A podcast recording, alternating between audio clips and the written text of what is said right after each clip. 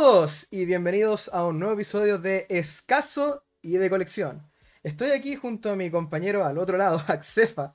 Y, eh, y hoy eh, tenemos otro episodio especial, uno muy especial, porque hoy, por supuesto, que es el día de Escaso y de Colección, Cable Link, el podcast solo para entendidos y esta vez con invitados. Y hoy tenemos a un invitado muy, muy especial, eh, tanto para Cefa, para mí y para todos aquellos que probablemente han estado siguiendo los juegos clásicos y los juegos de, de video en internet desde bastante temprano en el, en el, mundo de YouTube. Tenemos con nosotros al mismísimo salón clásico, a Koga Lightman. ¿Cómo estás? Hola, ¿qué tal? Muy bien, trabajando como siempre en los videos para el salón clásico. Y bueno, quiero agradecer mucho la invitación porque me siento muy bien acá con el recibimiento que me han dado ustedes y bueno, y listo para hablar de, muchos temas relacionados a, los videojuegos. Sí, eso es lo que nosotros venimos a hacer aquí en Escaso de Colección, el podcast solo para entendidos. Que de hecho vamos a empezar con algo que, que, me gustaría hablar porque esta es la primera vez que tenemos a alguien que ya lleva bastante tiempo en el mundo de, de los juegos clásicos, los juegos antiguos como hoy en día se les dice, pero eh, tiene, mucho conocimiento de esto y es porque eh, cuando estaba hablando con él en privado antes, eh, le llamó la atención el nombre del podcast, el nombre de escaso y de colección, porque aparentemente es una frase que se escucha mucho, ¿no? Sí, es verdad, es verdad. De hecho, bueno, yo eh, les puedo comentar que la primera vez que, la, que lo escuché, en realidad fue por, mm, por una persona con la cual yo de repente trabajo, que es el, el Ale o el eh, Gamer Afro, de una tienda que, bueno, ya, lamentablemente ya no la tiene, pero es una tienda que él tenía en el centro, eh, Furupawa, ¿ya? Ah, y el sí, sí, sí. Yo creo que por ahí lo, lo han visto. Sí, de hecho, mi, mis dos copias de Zelda de NES eh, vienen de Furupawa, de hecho. Ah, perfecto. Que sí. Claro, no, si Lale, o sea, era un, es, un especialista en, en, todo el tema retro también. Bueno, lamentablemente tuvo que, cerrar la tienda, pero, pero él sigue con sus redes sociales, sus canales de, YouTube, en Twitch, eh, haciendo gameplays también. Así que también es una persona que, sabe harto. Y bueno, eh, él me comentó que mm, en realidad, eh, bueno, porque junto con su papá tenían, tenían un puesto allá en el Persa Bio Bio. ¿ah?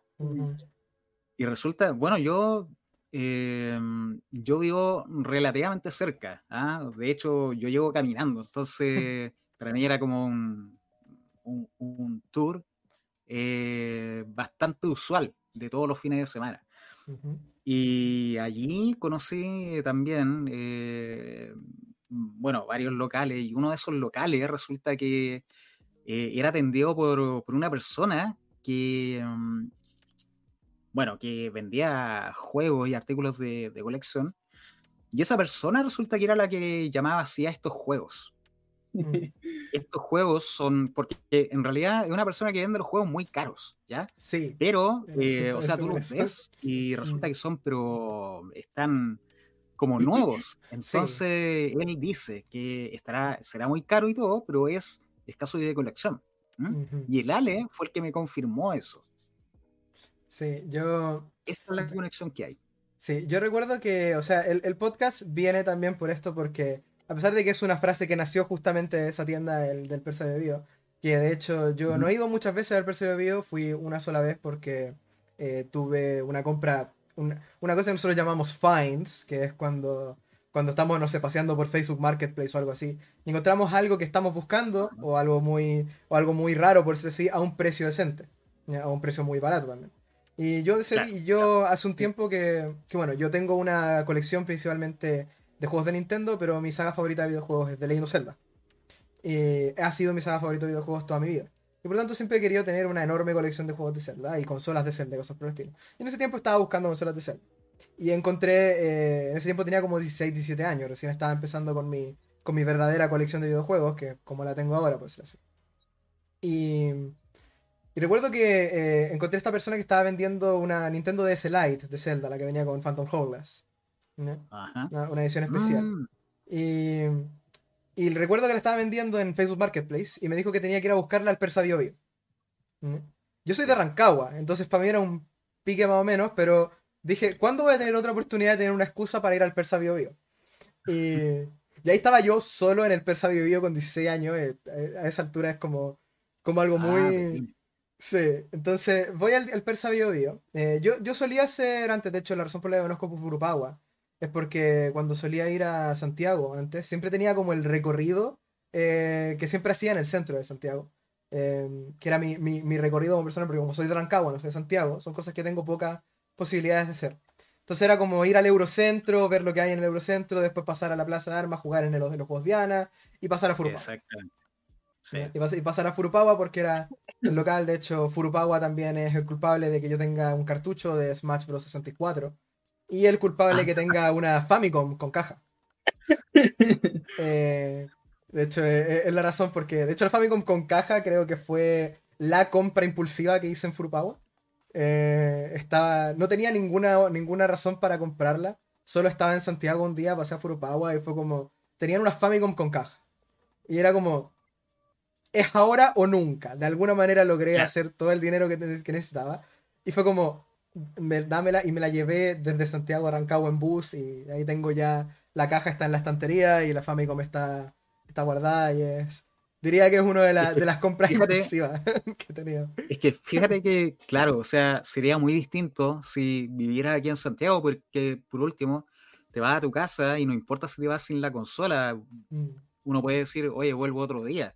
Pero si eres de Rancagua, o, por lo menos en ese tiempo vivías en Rancagua, entonces, no, o sea, no, no, no es como para pensarlo tanto a lo mejor. O, escucha, esta es la última oportunidad que tengo ¿lo llevo ahora o no la tengo nunca? Entonces. Sí, de, hecho es algo, es algo que pasa bastante, bastante a nosotros. Con el término de que como somos de región, también no tenemos tantas oportunidades de ir al Persa de Vivo, de ir al Paseo de las Palmas, de ir a, varios puntos que son como conocidos de colección. Eh, Axefa, suele estar también en Santiago bastante, así que él es como mi. Él es como mi contacto de cuando está pasando el Paseo de las Palmas y encuentra algo algo interesante. claro, los dos somos de Rancagua, pero yo ah, viajo generalmente a Santiago porque mi polola es de allá y, y la voy a ver usualmente cada una o dos semanas. Eh, ah, o ella viene para cada una semana. O sea, tú en este momento estás transmitiendo desde Rancagua. Sí, estoy en Rancagua. ah, ya, ya. Sí, bueno, yo mi, y yo mi, mi, mi oficina, mi lugar de, de, colección, mi vida está aquí en Rancagua, así que ese es como mi. entonces, como con el tema de las compras impulsivas, sí, a veces pasa que en, Santiago, por ejemplo, me pasó eso, de que vi esa Famicom y fue como. Eh, yo quiero la Famicom, yo siempre quise las, todas las versiones de todas las consolas de Nintendo. Y a día de hoy eso es un objetivo que de hecho he logrado, eh, entre comillas, porque tengo, por ejemplo, todas las consolas de sobremesa de Nintendo, tengo todas, eh, desde la NES hasta la hasta el Switch, ¿no? Todas las, todas las de TNM. Y eh, finalmente culminé la colección con la Famicom, la Super Famicom y la Virtual Boy. Entonces, sí, entonces fue, fue una colección que, que, que, ya culminé, por decirlo así. O sea, aún me quedan algunas cosas. No tengo, por ejemplo, una Nintendo DS Fat. Eh, no tengo una Game Boy Micro, pero, pero sí son cosas que eventualmente quiero conseguir. Pero al menos en lo que es general, así como una de cada familia, eh, las tengo todas. Y quería la Famicom y Super Famicom porque eran son diferentes. la Famicom es más parece más un juguete la NES parece un DVD, es como un, VHS. un, VHS. Eh, claro, eh, la Super Nintendo tiene todos estos colores eh, morados, así, el botón para inyectar los juegos y todo. y es, tan como icónica, pero la Super Famicom es bonita también. A mí me gusta el, diseño plano que tiene la Super Famicom. Y las conseguí. De hecho, es chistoso porque la consola que ocupo como principal cuando se trata de Super Nintendo es la Super Famicom. Ah, porque la, la Everdrive funciona en ambas. Eh, esa es mi consola principal. Pero sí, eh, fue interesante. O sea, ir a Santiago y comprar cosas. Em, fue, fue eso, fue pasar por Furupawa, ver que estaba la Famicom con caja y comprarla en, ese, en, ese, mismo instante. Como en, ese mismo instante comprarla. Y es una de las piezas más queridas que tengo en la colección. Venía con todo, estaba completa en caja y creo que venía hasta con. Venía hasta con el sticker de yenes de cuánto costaba. ah, ya, ya. ya. Era, muy interesante. Ya, oye, y hablando de, digamos, de, de precio, recuerdo que hace muy poquito estuve viendo, o sea, era anteayer creo, estuve viendo uno, eh, un Instagram de mm, varios eh, productos retro y entre ellos de repente encontré una promo, una publicidad de consolas de, a ver, bueno, de esta misma época, NES, Super NES, y claro, y venía con los precios incluso.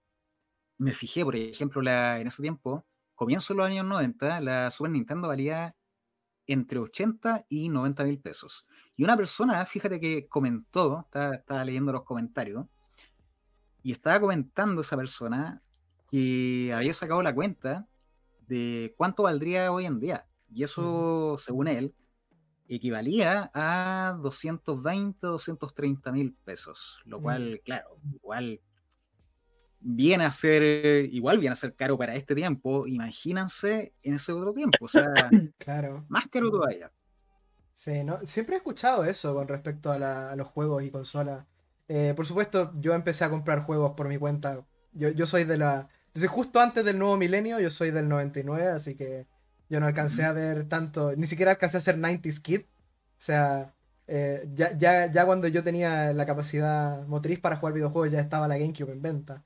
Así que era como, como ya, ya era ese punto de, tiempo. Pero siempre he escuchado eso con respecto a los juegos, porque en los juegos uno piensa, oh, eh, por ejemplo los juegos de Wii eh, costaban 50 mil pesos, si no me equivoco, cuando, cuando salieron nuevos.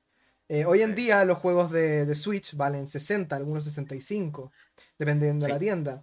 Eh, los juegos de, de, PlayStation 5 están llegando a los 80. Pero los juegos de Wii igual salieron hace 10 años atrás, entonces es como hace más de 10 años atrás. Bueno, salió, creo que ya estamos llegando a los 15 años desde que salió la Wii. Entonces, claro, el 2006 apareció por lo menos aquí en, América. Mm. Entonces, igual ha pasado tanto tiempo que igual siempre me pregunto si es que el equivalente del precio de esos juegos, porque por ejemplo hoy en día nosotros que coleccionamos juegos, por ejemplo, ah, pasa mucho con la GameCube, porque la GameCube diría que es de las consolas más infladas a la hora de coleccionar. Eh, sí. la, GameCube es de las consolas más infladas. Yo me, acuerdo, yo me acuerdo de esos tiempos en los que uno iba al Eurocentro, por ejemplo, los juegos eran como 5 lucas los de Super Nintendo, a 10 los de los de Game Boy Advance y cosas por el estilo, era como, era como todo súper barato. Pero hoy en día un juego de GameCube así, yo he visto juegos como Luigi's Mansion, que es de, la, época cuando la GameCube salió, que fue relanzado, entonces tiene versión Player's Choice. He visto Luigi's Mansion a 50, 60 mil pesos. Y, es algo que se nota mucho, acá, acá en Chile al menos. Porque los precios, o sea, sí, está súper inflado. Pero igual ese juego debe haber salido como a 40, 50 mil pesos en ese tiempo. Entonces igual era caro para entonces y sigue siendo caro. era, sí, ya era, ya era caro. Probablemente un poquito menos, diría yo. Pero, por ejemplo, tú decías, eh, ¿cuánto más o menos 80 mil pesos mm. actualmente, Luis Mansion? Eh, o yo sea, que... yo he encontrado Luis Mansion, lo más barato que lo he encontrado ha sido como 45 mil pesos de la versión Player Choice, eh, sin manual, o sea, el puro, la pura caja y el juego. Y lo más caro que lo he encontrado, porque igual hay veces que juegos de GameCube que se ponen muy caros en venta, y lo peor es que se venden, porque si no, no estarían tan caros si no se vendieran. Pero, por ejemplo, algunos de los que yo tengo recuerdo, así como vi el Luigi's Mansion a 80, pero hay otros juegos de GameCube que se han disparado en precio de una no, manera. mucho más. Sí. Mm. sí. Y aún así, Luis Mansion, ¿sabes por qué te, te preguntaba? Porque mm. eh, igual me llama la atención lo que tú me dices, porque encuentro que a ese valor, eh, aún así sigue siendo un poco barato. Mm. Luis Mansion, a mí me parece haber visto precios incluso más altos también para ese juego por lo menos. Es que, bueno, también incluye el, estado y el contenido todo, que venga. todo lo que tenga que ver mm. con el juego. O sea, generalmente cuando uno colecciona, que es algo, es una de las razones por las que también iniciamos el podcast con Excelfa, que es que hay mucha gente que también está súper desinformada a la hora de coleccionar. Y, y, coleccionan cualquier cosa. Entonces, por ejemplo, hay mucha gente que, colecciona juegos Player's Choice ah, y los compra al precio que no vale un Player's Choice o no vale un Nintendo Select. Porque lo que vale ese juego realmente es la versión normal del juego, sin el sin el, la espina de color amarillo que tienen los Players Choice de GameCube, sin la caja con el borde rojo que tienen los Nintendo Selects, por ejemplo. Entonces, que, de hecho la única razón por la que existen los Player Choice y los Nintendo Selects es para vender más barato en, retail esos juegos. Claro. Porque esa era la idea de la, de la, del branding, por eso así. Entonces, eso es algo que a nosotros nos gusta con respecto a casos de colección, porque hay mucha gente que no tiene idea. Y hablo no solamente de gente que colecciona, sino también de gente que vende. Eh, porque, por ejemplo, yo tengo un solo vestigio de los precios de antaño en mi colección. Que es que tengo un Pokémon Coliseum de GameCube. Que tiene rayado con Sharpie en la carátula. Dice 35.000. Porque ese, ese Pokémon Coliseum que tengo.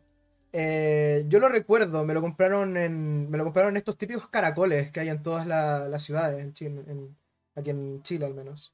Y me lo compraron usado en una de esas tiendas cuando tenía 6 años, por ahí por el año 2005. Entonces. Entonces ya eran 35 mil pesos por el juego usado en una tienda.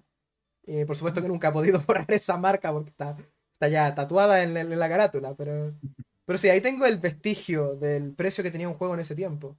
Hoy en día Pokémon Coliseum llega a los 90, 100, y lo he visto a 150. Uh, eh, y, es impresionante, pero igual, no sé si alguien habrá hecho algún día la matemática de cuánto valían los juegos, de cuánto valen los juegos con respecto a la inflación.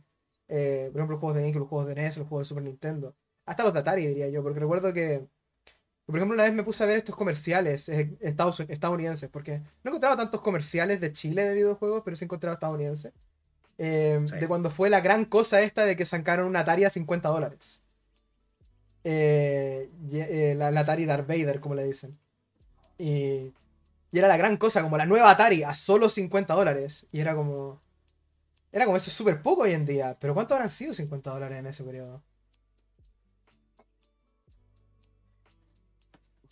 Matemáticamente no sé, la verdad. O sea, yo para las matemáticas he sido pero malísimo toda la vida. Siempre ahí con el 4, 4, 5 en el colegio. no, la verdad es que no.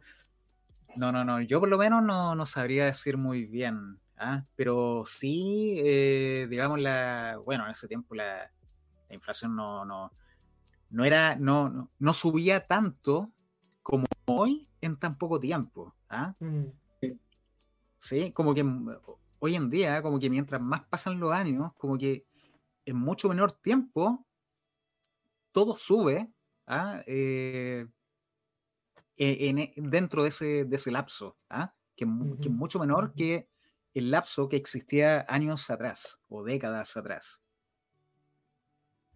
Y igualmente, o sea, igualmente hoy en día estamos pasando por un fenómeno que creo que no se había visto antes con los videojuegos, que es el fenómeno de los, bueno, la inflación de mercado que se creó en Estados Unidos con los juegos sellados, em, que es algo que hoy en día todavía se está estudiando que pasó que una empresa empezó a hacer graduación de juegos sellados, que es cuando le eh, revisa el juego sellado y le pone una nota al estado del juego en sí mismo. Y empezaron a venderlos con una casa de, subastas. Y de ahí es donde salió el mítico Super Mario 64 a un millón y medio de dólares, de hecho. Oh, no. Que, fue. El, Super Mario Bros. de NES. El Super Mario Bros. de NES en, un millón de dólares también. Que, que, fueron como todas estas noticias enormes y, la idea de que los juegos ahora eran artículos de colección que llegaban a los 10.000, 100.000, un millón de dólares en precio, en valor, ah, sobre todo si estaban sellados. Y eso, por supuesto, disparó el mercado de juegos retro de una manera impresionante. O sea, yo recuerdo, yo recuerdo que, yo recuerdo que pre-pandemia, de hecho, yo recuerdo que pre-pandemia habían juegos de NES que eran muy baratos. O sea, yo me conseguí el Tetris con caja en 15 mil pesos. Uh, no, eso sí es barato. El, más Tetris, encima tratándose. Muy barato. Claro, Tetris, de NES en, con caja en 15 mil pesos. Pero hoy en día conseguir Tetris de NES con caja es pero mucho más caro. Y yo creo que sí, aparte del estado va a ser mucho, mucho peor. Y aparte, fíjense que, bueno, existen desde hace, a ver, hace unos 15 años atrás, no, no tanto a lo mejor, hace unos 10 años atrás más o menos, un campeonato oficial de Tetris de NES. Mm. Se juega, no, no sé si lo ubicarán a, lo mejor, pero em, eh, digamos, se juega con el cartucho oficial. Eh, y, no el, porque bueno, hubo una versión de, Tetris para NES también, pero que no era licenciada. Eh, ah, no, en este caso es la versión oficial, con el control oficial y la consola oficial. ¿Cómo, se llama? ¿Tetris Gaiden, creo eso? Creo que sí. ¿Cuál? ¿El, el Tetris, no oficial? Sí. ¿O Tetris Gaiden era el de mm. Genesis? Mira, es eh, el de Super.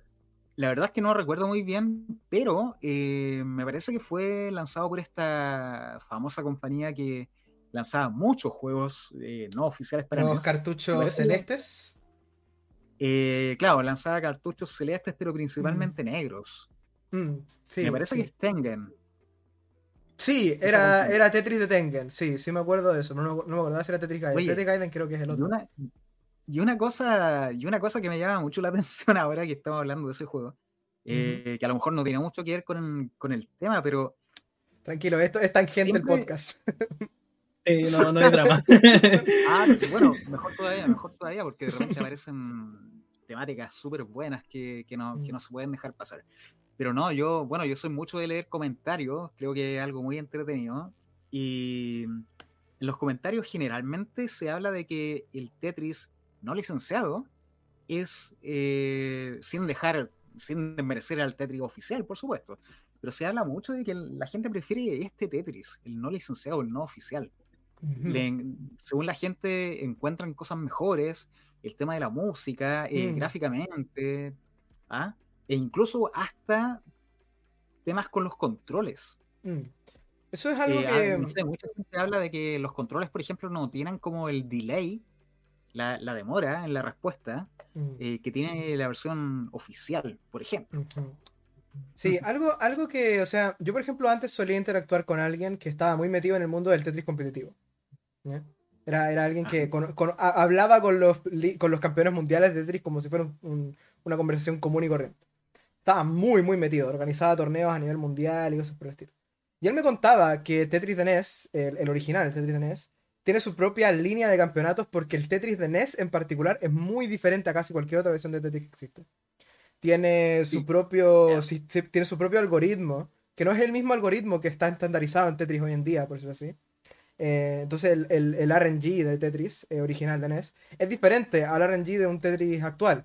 Entonces ser un maestro de Tetris de NES es diferente a ser un maestro de, por ejemplo, Tetris Grandmaster 3 de arcade, o ser un maestro de Tetris Effect Connected, o ser un maestro de, de, de Puyo Puyo Tetris.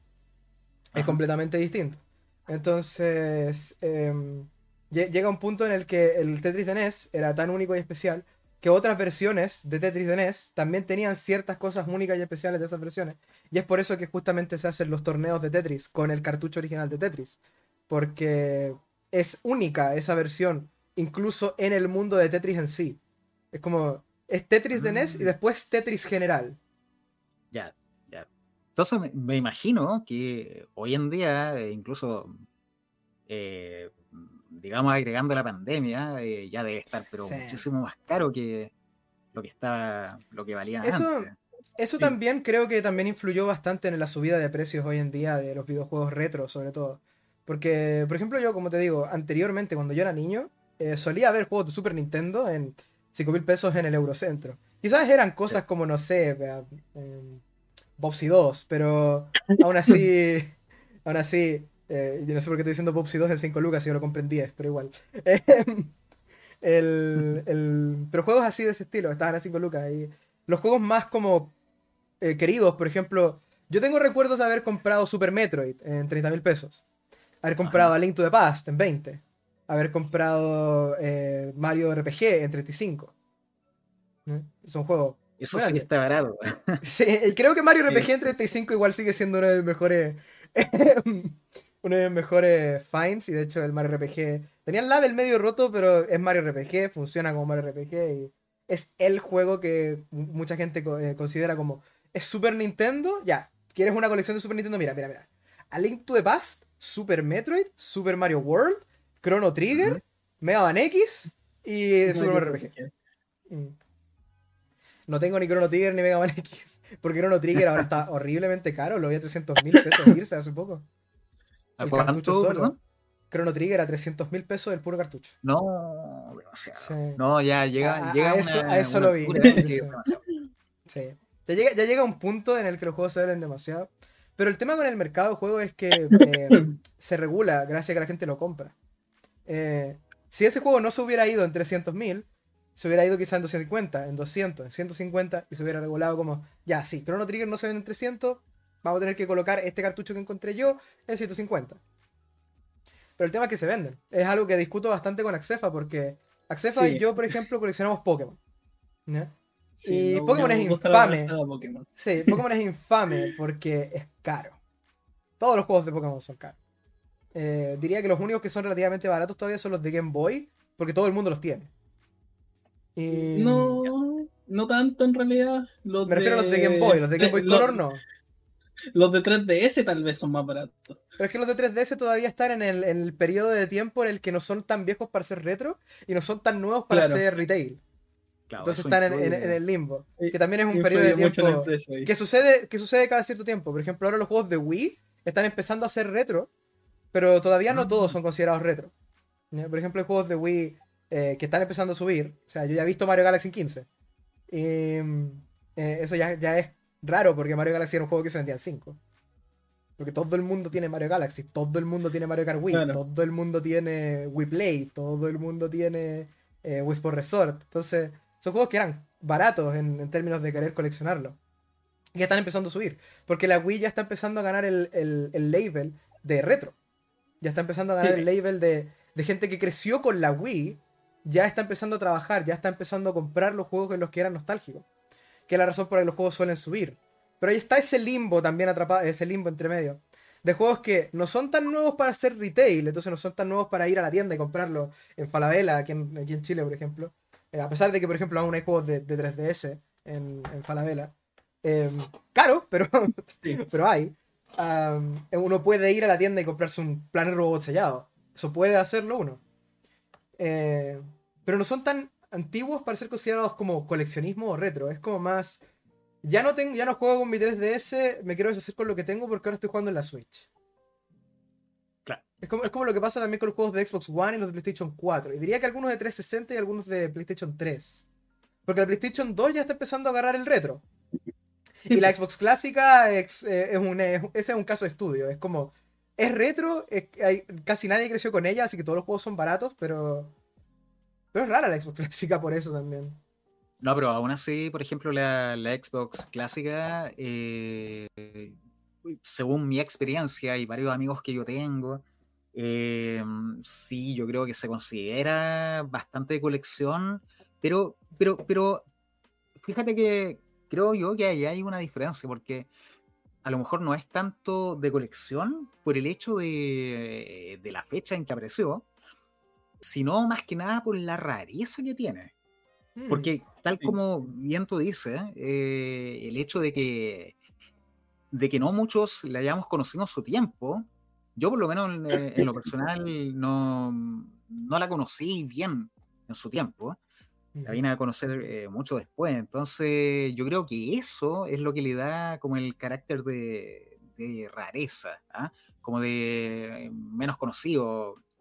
Y, eso también yo creo que es un factor que, que sí influye para que la gente lo considere de colección también. Mm. Creo yo una cosa que yo he visto mucho con la Xbox clásica, eso sí, es que hay muchos coleccionistas que son los coleccionistas que juegan. Porque igual hay dos tipos de coleccionistas, los coleccionistas que coleccionan para jugar y los coleccionistas que coleccionan para que guardarlos, que suban en valor y después vender. Son dos tipos de coleccionistas distintos. Eh, yo soy de los coleccionistas que juegan, por ejemplo. Yo, los, eh, yo, yo quiero jugar todo lo que está en mi colección eventualmente y varios de mis artículos de colección los juego. Eh, yo, no, yo no pienso decir, no, es que compré este Superman 64 para dejarlo en una cajita de color, de color transparente y que, se, y que se vuelva valioso. No, lo compré porque quería saber la basura que era Superman 64 y la supe y me lo pasé. Pero. Eh, claro, quería, experimentar Superman 64. Que de hecho. Quería vivirlo de primera mano. Claro, de hecho es la gran razón por la que yo eh, me considero coleccionista de juegos malos, de hecho. Yo soy. Yo soy alguien de ese tipo, o sea, coleccionía. Soy, soy de una persona que compraría Pupsi 3D a propósito. Genial, pero es, una genialidad tenerlo. ¿ah? Entonces, em, ese tipo de cosas, o sea, eh, por lo que yo he visto por lo menos, eh, PlayStation 2 es extremadamente fácil de conseguir, hablando de las consolas de ese periodo. Porque PlayStation 2 se vendieron 50, 150 millones de unidades en el mundo. Todo el mundo tenía una PlayStation 2 o 2. Era como... Cada casa tenía una Play 2, eh, al menos con mis compañeros de la infancia. Todos tenían una Play 2. Eh, porque era muy útil. Y eh, aquí en Chile al menos era muy fácilmente pirateable. Entonces todo el mundo tenía una Play 2 porque era para jugar. Era, era la consola que los padres compraron a los niños para que jugaran los juegos de los niños. Y así es como muchos niños crecieron jugando GTA San Andreas. Em, ah. el, gran efecto que tiene acá, acá la piratería en, en, Latinoamérica. Pero el tema con una PlayStation 2 es que no es considerada la mejor consola de la, de la, de la generación para jugar. Eh, el, control es difícil de, aceptar, por decirlo así, sobre todo hoy en día que estamos acostumbrados al, estándar del control con el stick en la, parte de arriba y el otro stick en la parte de abajo, en vez de los dos sticks abajo, como lo hace PlayStation. y siempre he visto que de las tres consolas de esa generación, la mejor es la Xbox clásica. Porque es la mejor en términos de gráficos, la mejor en términos de rendimiento y la mejor en términos de catálogo third party. Porque tal vez no tiene God of War ni tiene Nintendo, pero todo lo que es third party está en la Xbox. Todo, lo que era como los juegos multiplataformas, todos los juegos que eran así de ese tipo, Xbox clásica. Y a mí me sorprende porque eh, uno revisa después los precios de los juegos de Xbox. Y pasa lo mismo que con 360. Es como que es más barato conseguirlo en Xbox original que en, PlayStation original. Si es, si es multiplataforma. Es más, es más barato conseguirlo en, PlayStation que en GameCube. Entonces, de las tres, es más barato conseguir un juego para multiplataforma eh, en Xbox. Y la Xbox tampoco es tan difícil de conseguir. O sea, yo no tengo una. Eh, yo tengo todas las otras Xbox, pero no tengo la, clásica. Pero eso no significa que no la he visto. En venta. Y barata. Entonces. Diría que pasó con la Play Yo, yo no tuve. No tuve Play 2, pero igual jugué harto. ¿Ah? Jugué harto juegos, eh, gracias, bueno, gracias a una polola especialmente, y algunos amigos por ahí también, pero jugué harto, sí. Pero ahora lo que más colecciono, eso sí, o sea, bueno, de hecho hice un video para el canal. Eh, yo creo que mi colección más grande fue la de. Es la de Nintendo GameCube. Aunque ahora último, por lo menos no. No he, no he seguido comprando más juegos, por lo menos en el último tiempo. Bueno, más que nada porque, porque ya he conseguido la mayoría de lo que, de lo que yo buscaba. Y por el tema de los precios también. Mm. Em, yo, bueno, hablando del tipo de coleccionista, la verdad es que yo, yo no me considero como tan, tan, tan coleccionista.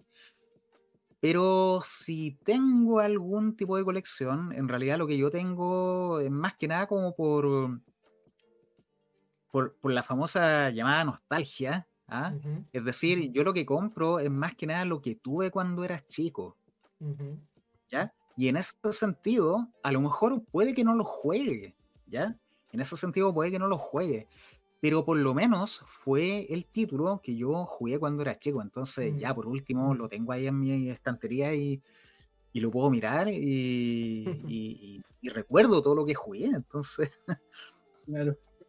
Eh, e, es, bueno, eso es más o menos mi, experiencia con, la, con, las colecciones. Mm. Sí, yo, yo con eso estaba hablando, por supuesto. Yo soy de los que coleccionan por jugar. Aunque también pasa que yo también soy coleccionista impulsivo, entonces colecciono muchas cosas. Como, como que yo, yo, yo, no tengo un. Yo no tengo como un, un, foco. O sea, en su momento me centré en coleccionar todas las consolas de Nintendo. Y conseguí una Virtual Boy. O sea, tampoco me salió tan bien, pero. eh, pero, eh, pero sí, lo logré. Entonces, después de que lo logré, ahora estoy más centrado en The Legend of Zelda. Pero con The Legend of Zelda, por ejemplo, ya completé la colección de sobremesa. Entonces, ya tengo todo el Zelda sobremesa, desde la NES a la Switch. Y de GBA y GBC, siempre hemos hablado con Excefa que el tema con GBA y GBC es la excesiva cantidad de repros que hay afuera. Entonces, cuando uno trata de coleccionar GBA, eh, pasa que uno no está seguro si realmente el cartucho es bueno, eh, es original. Eh, es un tiro a la oscuridad que uno tiene que hacer, tiene que confiar en el vendedor para conseguir un juego original. Y también pasa que aquí en, Chile, por ejemplo, está lleno de juegos europeos también, de, Game Boy Advance. Porque los importaban de Europa, de España, para poder jugarlos en español. Entonces se mezclan los repros, se mezclan los europeos. Y ya conseguir Minish Cap es difícil. Entonces me imagino cómo es conseguir Oracle of Seasons.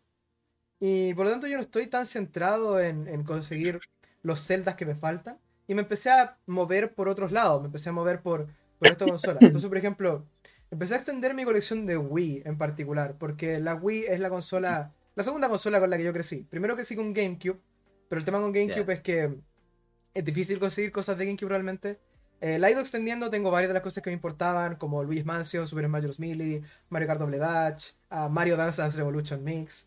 Em, eh, fui, consiguiendo cosas como tengo, ese tengo, tengo de Hedgehog. Yo tengo, lo tengo todo con, con caja. El juego, alfombra y, y la caja original. De hecho, lo probé y jugué el modo historia un rato, pero pero el tema es que tengo el juego, el juego en sí, o sea, no la caja, el juego lo tengo sellado. Eh, entonces, oh, quise, quise tratar de jugarlo, pero me dio pena de abrirlo. Abrirlo. Porque es un juego de GameCube sellado, eso no es algo común. Ah, y de hecho ese juego me encanta porque lo conseguí en 40 mil pesos. Ah, o sea, juego alfombra, caja ah, grande y sellado. Está razonable. sí, sí, por supuesto.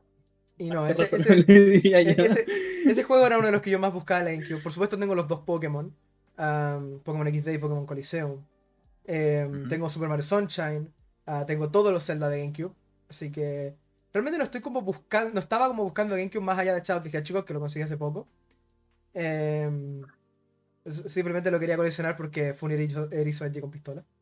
Eh, pero hay juegos de GameCube que aún quiero, pero que no son mi prioridad. Entonces me empecé a mover más por la Wii. Porque la Wii es la consola con la que yo crecí. Y siendo sincero, siento que la Wii tiene un catálogo de juegos que es increíblemente grande. O sea, hay, juegos de Wii que yo nunca consideré así como, como... ahora mismo tengo una colección de Wii que es muy grande. O sea, tengo algunos juegos que tampoco son comunes. Por ejemplo, tengo Castlevania Judgment. El juego de peleas de Castlevania que salió para Nintendo Wii. Eh, tengo eh, WarioWare Smooth Moves. Tengo. Tengo todos los Wii. Ese juego. ese juego es muy bueno. Es muy bueno. Pero, o sea, en términos de entretención, sí, yo creo que es uno de los juegos más. Yo creo que es uno de los juegos más divertidos que he jugado en Nintendo Wii. El otro día estaba con mi polola jugando ese juego y yo nunca lo había jugado porque yo no tuve una Wii cuando chico.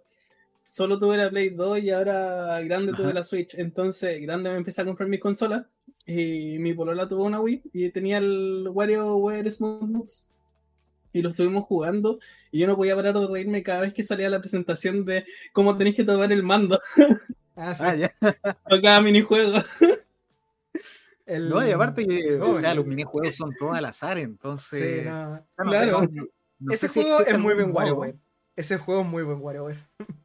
Sí, no, eh, increíble. Yo, yo la verdad es que no sé si existe algún modo en donde tú puedas saber cómo, qué juegos vienen, a lo mejor, pero por lo menos lo que yo em, recuerdo haberlo jugado, eh, la mayoría del juego eh, y la gracia del juego, de hecho, es que em, tú no sabes lo que viene. Es todo sorpresa. Hay, hay, que reaccionar y hacerlo rápido. Esa es la idea de los microjuegos de, de eh, yo, por ejemplo, una de las piezas grandes que tengo en mi colección, de hecho, hablando de WarioWare, es eh, WarioWare Twisted. El de Game Boy Advance. Ya. Hay dos WarioWare en Game Boy Advance, que son WarioWare Mega Micro Games, que es el primero que salió, el, primer WarioWare de la historia, y WarioWare Twisted, que es un WarioWare que tiene un giroscopio en el cartucho.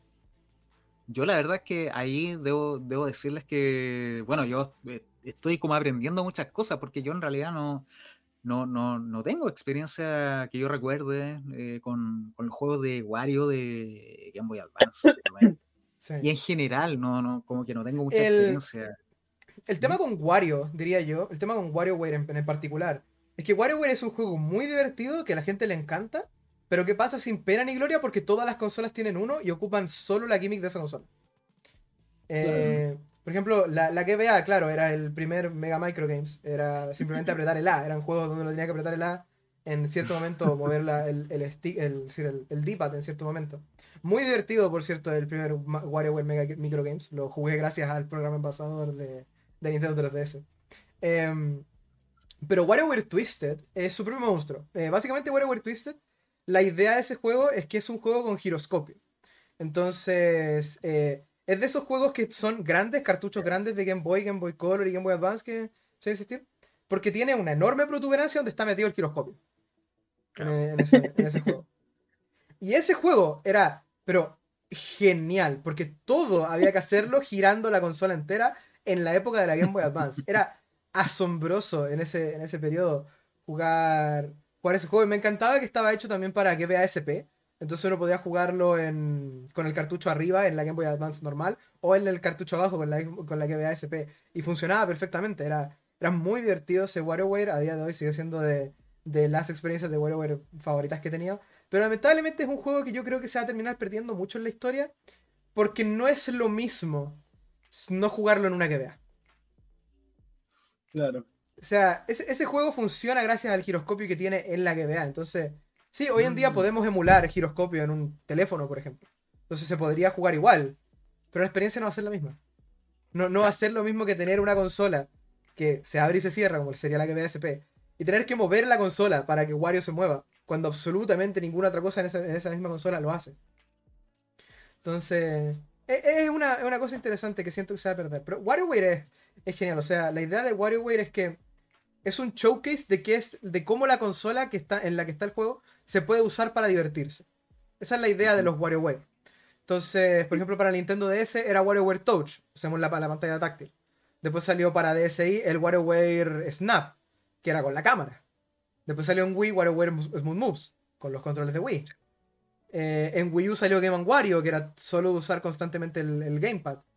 Em, creo que en 3DS no hubo ningún WarioWare original hasta WarioWare Gold, que es como una recopilación de juegos de WarioWare. WarioWare Gold. Sí. WarioWare Gold.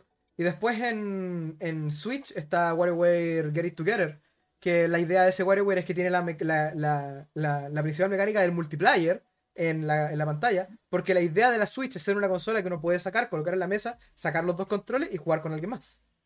Entonces, es interesante cómo con WarioWare hacen eso de aprovechar las mecánicas que son como únicas de la consola. Y eso sí, hace que se pierda un poco. O sea, no es lo mismo jugar WarioWare Touch en una PC que jugarlo en una Nintendo DS. Pero es interesante porque WarioWare Smooth Moves, lo mismo. Es como, yo no jugaría WarioWare Smooth Moves con control.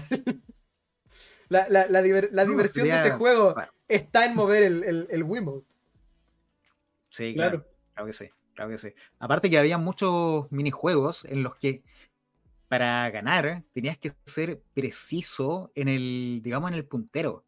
Y eso, por supuesto, eh, implica mover bien, digámoslo así, mover lo mejor posible el Wiimote. ¿ah? Tenía que ver mucho con la, con la precisión, eh, por lo menos el Wario Smooth Moves. Hablando de la Wii, ya que estamos con eso, eh, hay una, bueno, hay una leyenda urbana en escasez de colección que es el mítico episodio 6. El episodio 6 de la temporada 0. De la temporada 0, sí. Que en realidad lo que pasa con ese episodio es que se llama el episodio de los periféricos. Era el episodio en el que nosotros hablamos de, de periféricos de videojuegos y cosas por el estilo. Que lo que resultó fue que tuvo mal audio, entonces tuvimos que. quedó como los medios. pero sí existe. Y en ese episodio eh, hablamos, pero para el público no hablamos porque ese episodio no existe. hablamos de varios artículos. Y hablando de la Wii, me acordé mucho de lo que. O sea, yo ya estaba ya jugando videojuegos para entonces. Ya estaba jugando, coleccionando. Coleccionando entre comillas, porque yo igual he dicho que mi colección empezó a los 6 años cuando eh, me negué a vender, a regalar más de mis consolas a mis primos. Eh, pero, pero la cosa es que en ese periodo, por lo menos, recuerdo cuando, cuando pasó la época de la Wii y pasó todo esto del, del Wii Motion Plus. Em, cuando fue lo, del, lo, del, lo de la cosa que se colocaba debajo del Wiimote y permitía mejor control del, del Wiimote. yo recuerdo que en esa época no se hablaba mucho, pero recuerdo haber visto Whisper Resort en las tiendas. Y, y cómo fue como fue como, esto trae una cosa que va en el control y hace que el control sea mejor en, términos de precisión.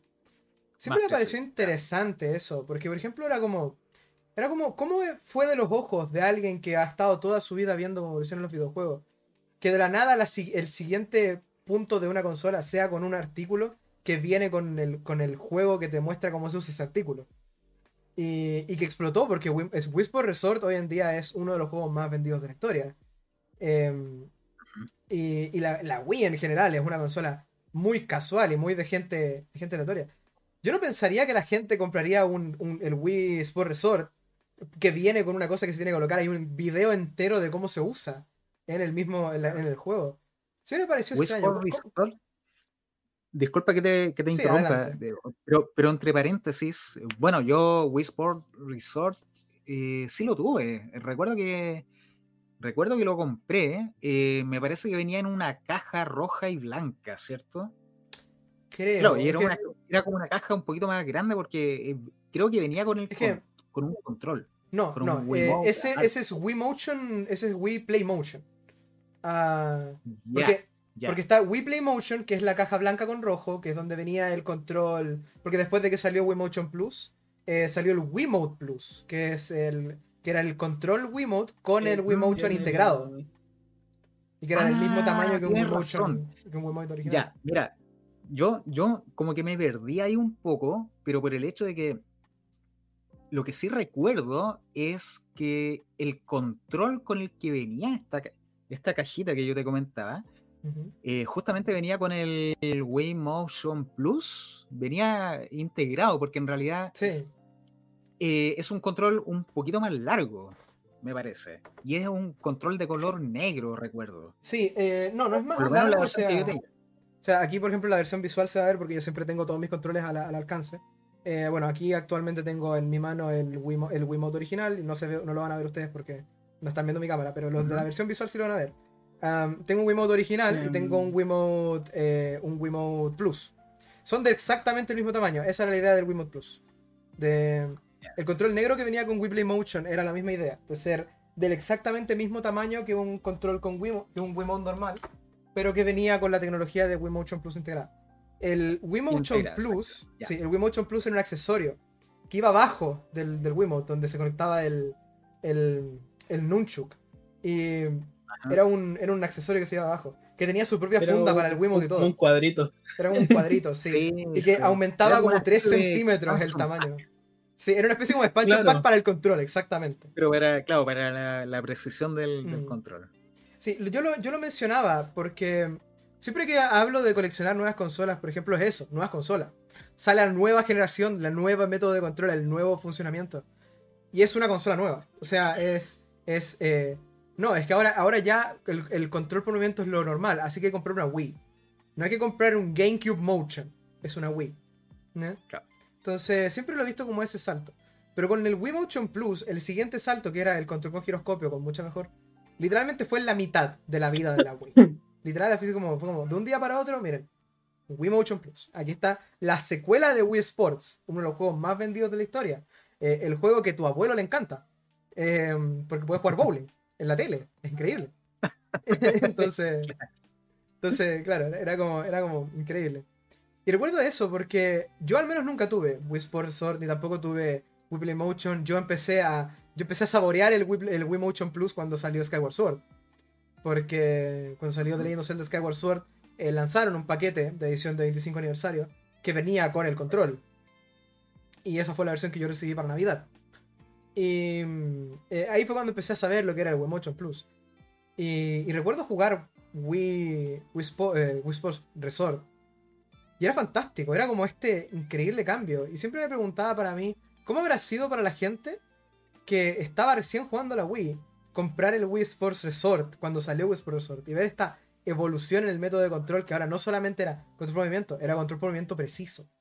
Que hoy en día sigue con nosotros con el Joy-Con eh, la difunta Kinect y ahora mismo más directamente con la realidad virtual. O sea, esos fueron las, las, los escalones que nos llevaron a donde ahora mismo estamos en el mundo de los videojuegos. Debe haber sido interesante ver esa evolución a lo largo del tiempo. Porque mucha gente de, a día de hoy, y nuevamente con el tema de los comentarios, yo leyendo comentarios, eh, no sé, es curioso, es curioso con lo que pasa con la, lo que pasa con la precisión del control, el Wiimote, porque yo leo comentarios y mucha gente dice que no, que, el control, que el Wiimote no funcionaba bien, que no era preciso, que eh, no respondía bien. Y sabes qué, yo en lo personal, eh, y sin utilizar el, sin utilizar necesariamente el eh, Wii Motion Plus, aún así nunca tuve problemas. No sé de qué habrá dependido. Yo en lo personal, así como experiencia personal, nunca tuve problemas con el control de, Wii. Mm. ¿Mm? Eso es algo que, me, llama la atención. Siento que eso es porque hay muchas experiencias distintas que uno puede tener con gente que juega videojuegos, con el mundo de la gente que juega videojuegos en general. O sea, por ejemplo, yo he visto un montón de gente hoy en día que el Joy-Con no les agrada. Les, disgusta mucho el Joy-Con de Switch.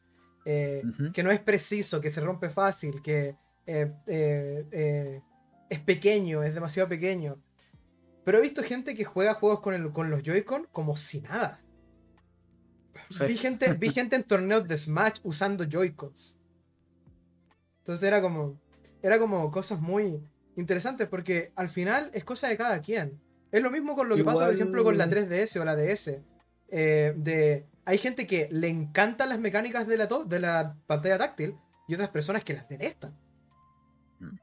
Entonces, Igual, un poco de la mano con eso.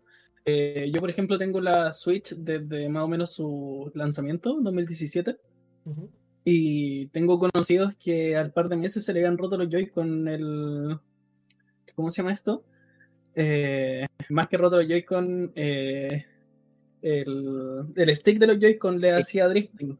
Sí, eso, fue un problema. Entonces, eh, a mí mis controles de mi Joy-Con de la Switch no me hicieron drift hasta 2020, 2020-2021 en la pandemia que la empecé a ocupar más. Pero yo no había tenido ningún problema. eso puede ir un poco el, el, Mm. puede ser, por así decirlo, eh, una tómbola de a quién le toca un dispositivo ah, con material mejor que el otro.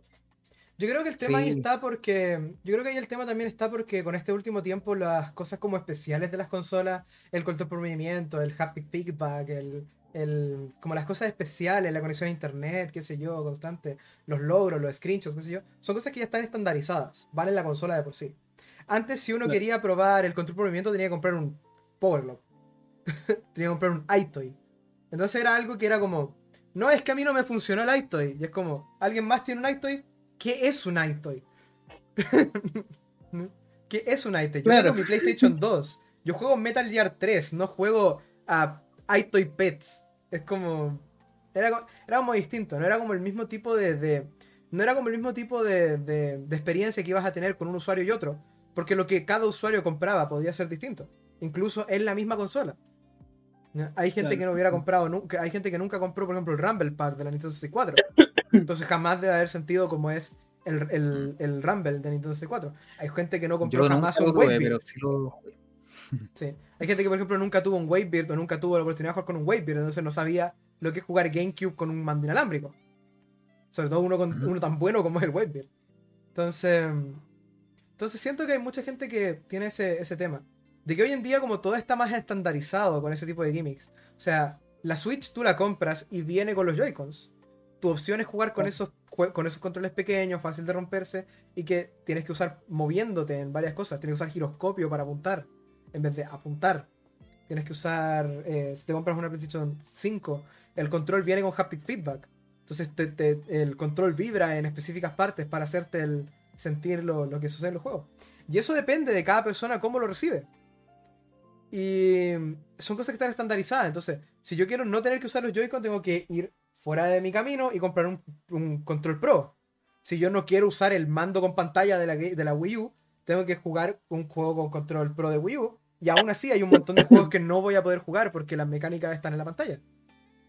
Entonces, siento que cambia entre persona y persona porque ya no tenemos la opción de tanto de elegir como la teníamos antes. Antes era como más así como la opción. No, ¿tú quieres probar el Power Glove? Ya, cómpralo.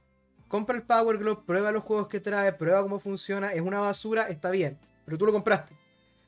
Entonces no es algo que la persona promedio hubiera tenido. Si el Power Glove hubiera venido por defecto con la, con la NES, habríamos tenido muchísimas más diferencias de opiniones con respecto al Power Glove. Habría mucha gente que diría, no, es que es el mejor dispositivo de la historia. O sea, yo hago así con la mano y el personaje se mueve, es muy divertido. Juego Punch Out como si estuviera ahí. Y hay otra gente que va a decir, nunca me sirvió. Y es porque la poca gente que probó el Power Glove fue gente que quiso comprar el Power Glove. En vez de todo el mundo tuvo un Power Glove. Todo el mundo tuvo un Drop. Todo el mundo tuvo, ah, no sé, la Wii Balance Board. Entonces son cosas que, cambian porque cuando tienes que tú comprar el accesorio, es como difícil quejarte porque es como, ya lo compré yo, o sea, nadie más lo compró. Es como, ¿cómo le voy a preguntar a alguien más si es que realmente divertido? Yo soy el único que tiene esta tabla con la que supuestamente juego juego a, ejercicio. Pero hoy en día, claro, las mecánicas de juego especiales vienen incluidas con la consola. O sea, hay accesorios todavía. El Ring Fit Adventure está ahí todavía con el, con el anillo de, de, de, Switch. Y por ejemplo, con el Ring Fit Adventure también pasa que de repente hay gente que no, no es tan, no es tan bueno, otro que dice que es excelente. Pero es mucho menos vocal, porque mucha menos gente tiene el Ring Fit Adventure. Que la que mucha gente tendría el Ring Fit Adventure si viniera con la consola. Es interesante en todo caso ver la opinión de la gente con respecto a cosas de ese estilo. O sea, hay algún universo ahí afuera donde probablemente todo el mundo tuvo un ROP y vamos a tener opiniones de que el ROP es el mejor dispositivo del mundo y gente que dice que el ROP es un pisapapeles con, con luces. Yo, el, eh, digamos, la, el primer control con, el que tuve, o sea, a ver, mejor dicho, miren, para ordenarme, eh, siempre le digo que también, eh, hablando de, experiencia distinta, el stick análogo del control de GameCube es uno de los controles que, que, que tiene mayores problemas en el sentido de que se le sale la, gomita eh, con poco uso probablemente.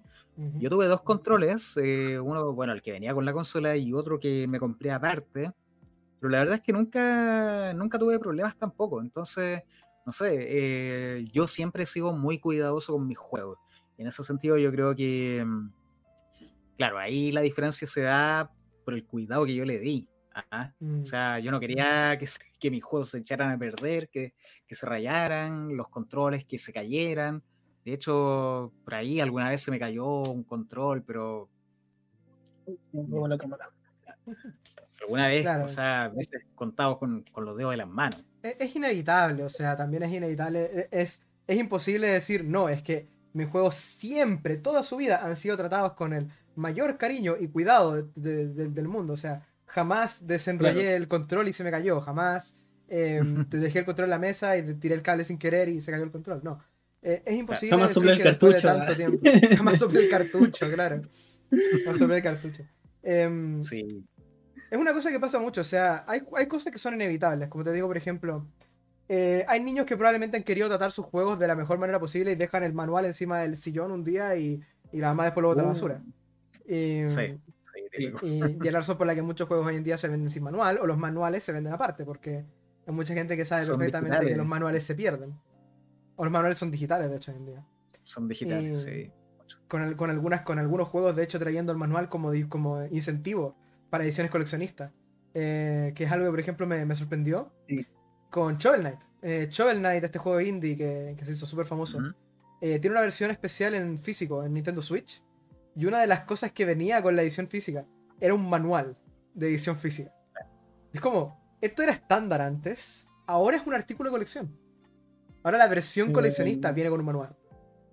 Y es progresado ese ligero descanso que hemos tenido con, nuestros compañeros acá, que de nuevo punto al otro lado. Eh, allá. No, allá. Eh, están allá así que eso, eh, vamos a continuar con el episodio. Como decimos siempre, para los que están viendo el video o escuchándolo, eh, no va a haber pasado nada, pero para los que estamos aquí ya pasó. Ya, ya, vieron, ya, ya me, sí, ya, para los que están acá ya a, ya a pasar un ratito. Pero bueno, eh, como decía, em, una cosa que de hecho quería colgarme porque fue lo que hablamos al principio, y que de hecho nunca terminé la idea porque nos fuimos por tangente tras tangente, que fue lo del Persa Bio Bio. estaba ah, contando mi historia estaba contando mi historia en el Persa Bio que fui a comprar eso. Y recuerdo que ese, ese, día yo no andaba con tanto dinero, porque tampoco iba a ser un niño de 16 años con 150 mil pesos en el bolsillo para comprar juegos. No, era, era un día que solamente estaba pasando por el Persa Bio Tengo que admitir que yo siempre he escuchado del Persa Bio como este milagroso lugar donde los juegos son baratos. Eh, pero supongo que es porque yo no soy de Santiago tampoco y la gente, la gente que me hablaba del Persa Bio y de lo, lo bueno que era, era gente que que coleccionaba videojuegos, pero ya era como adulta y cosas por el estilo, que son gente que tiene los medios para ir de repente al precio de video volver con colección, para con juegos de colección. Entonces, yo siempre escuchaba estas como maravillas del precio de video, que todo es barato, que están todos los juegos que te puedes imaginar, así como estás buscando Gex, Gex tienen. Como, es como, eh, Gex tienen y a un precio barato. Y la verdad mi primera experiencia con el Persa Bio no fue tan mala, la verdad. Eh, no tenía dinero para comprar nada, pero encontré muchas cosas que me interesaron. O sea, fue la primera vez que vi Ocarina of Time en caja, por ejemplo, en, persona. Y lo tenía en una tienda ahí en Ocarina of Time en caja. Fue la primera vez que vi la Game Boy Camera y el Game Boy Printer en, un paquete que tenían en venta ahí en el mm. Bio. Cosas por el estilo que me interesaban un montón, porque a mí en ese tiempo todavía recién estaba empezando con, con mi colección real y quería eh, empezar como a conseguir cosas así buenas para mi colección, así como para decir, mira, tengo esto. Y hoy en día estoy feliz porque compré Superman 64, así que imagínense cómo han cambiado las cosas. Em, pero, pero el tema está que recuerdo que haber ido al mítico. No me acuerdo qué número de galpón es, pero es como el mítico galpón de, de, los videojuegos, al menos así lo he escuchado de, las personas. Que es como un galpón entero donde hay como 5 o 6 tiendas de videojuegos en el mismo puede Ser, puede ser un galpón en donde hay algunos locales como en el centro del galpón y tú te das una vuelta. y te das una vuelta por el galpón. Y hay locales en todas las paredes, por ese sí, y en el centro. Sí, mira, si no me equivoco, si no me equivoco, ese es el galpón 6. Sí, el, creo que es el mítico galpón 6, como me, que me habían dicho calle Víctor Manuel. Sí. Y recuerdo haber estado ahí, y yo en ese tiempo yo estaba buscando los celdas de GameCube. No tenía ninguno en ese entonces. Mm. No tenía absolutamente ningún Zelda de GameCube. Y encontré una tienda que tenía todos. Tenía el tenía los cuatro celdas de GameCube y el, tenía el Metroid Prime 1 y el Metroid Prime 2. Tenía como todos los juegos de GameCube que uno dice, mira, esos son los juegos que yo quiero. Y recuerdo haberle preguntado. Y en ese tiempo, 40 mil pesos por un juego de GameCube era caro. Porque en ese tiempo GameCube estaba en el limbo. Eh, en, el, limbo de no es tan viejo para ser considerado retro. En ese tiempo la 64 era considerada retro. Sobre todo la Super Nintendo. Eh, no estaba en el, en, el, limbo para ser considerado retro. Y no es tan nuevo como para poder ir a la tienda y comprarme un juego de GameCube. Entonces, incluso si que se Marta aún vendía. Pero, pero claro, encontré esos juegos y 40 mil pesos por los juegos de Zelda era caro. Me compré después el Force Source Adventure de 45 y le hice con una sonrisa porque pensé que me salió barato. Cómo cambian las cosas con el tiempo. Em, pero, pero fue interesante, o sea, fue un viaje interesante por el Persa Bio Bio. Creo que a día de hoy ha sido una de las experiencias de, de cómo cómo ese día me cambió la vida con respecto a coleccionar. Porque cuando uno empieza a pensar en juegos antiguos, así como juegos que uno lo ve en las tiendas, uno siempre piensa que hay un montón de juegos que son súper inalcanzables, así como, como no, jamás en mi vida voy a tener uh, Elite jamás en mi vida voy a tener, no sé, eh, Custom Robo. Juegos muy como, como específicos, juegos como muy, muy directamente como, no sé. Puntuales. Muy puntuales, exacto. Es como jamás voy a tener en mi vida este juego porque ni jodiendo lo encuentro en algún lado. Y fue ese viaje al Persa Bio Bio en el que yo pregunté, hola, ¿a cuánto está el, el Paper Mario Thousand Year Door? Y me dijeron 18 mil pesos. Y yo fue como, fue como, wow, las cosas sí son conseguibles, solo que yo no tengo el dinero. Eh, en ese momento yo no tenía el dinero tampoco para comprar esos juegos. Y a día de hoy igual me, hubiera, me, me, me, me pongo a pensar, ¿Cómo hubiera sido si yo hubiera tenido el dinero en ese entonces? ¿Cómo sería mi colección si yo hubiera podido ir a ese, a ese, a ese, a ese pique al Persa Bio y volver con cosas? Eh, más allá de la Nintendo DS Lite que traje. Siempre es interesante porque, por ejemplo, hace poco eh, yo fui a una feria friki. Eh, las ferias friki son estos eventos masivos en Santiago. han habido algunos en Rancagua también y en otros lugares de Chile. Que la idea de las ferias friki es que es una feria, pero para locales que tengan que ver con cosas frikis. O sea, anime, videojuegos, series de películas, pósters, qué sé yo.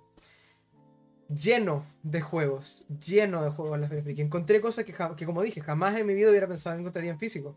Cosas como Yakuza 1 y 2 en Chile. ¿Mm? Super Mario 64 con caja.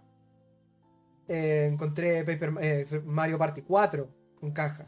Kirby Superstar Ultra en, en el piso, en, en el hay una alfombra en el piso, cosas que uno no piensa realmente que son como cosas que uno encuentra en un evento.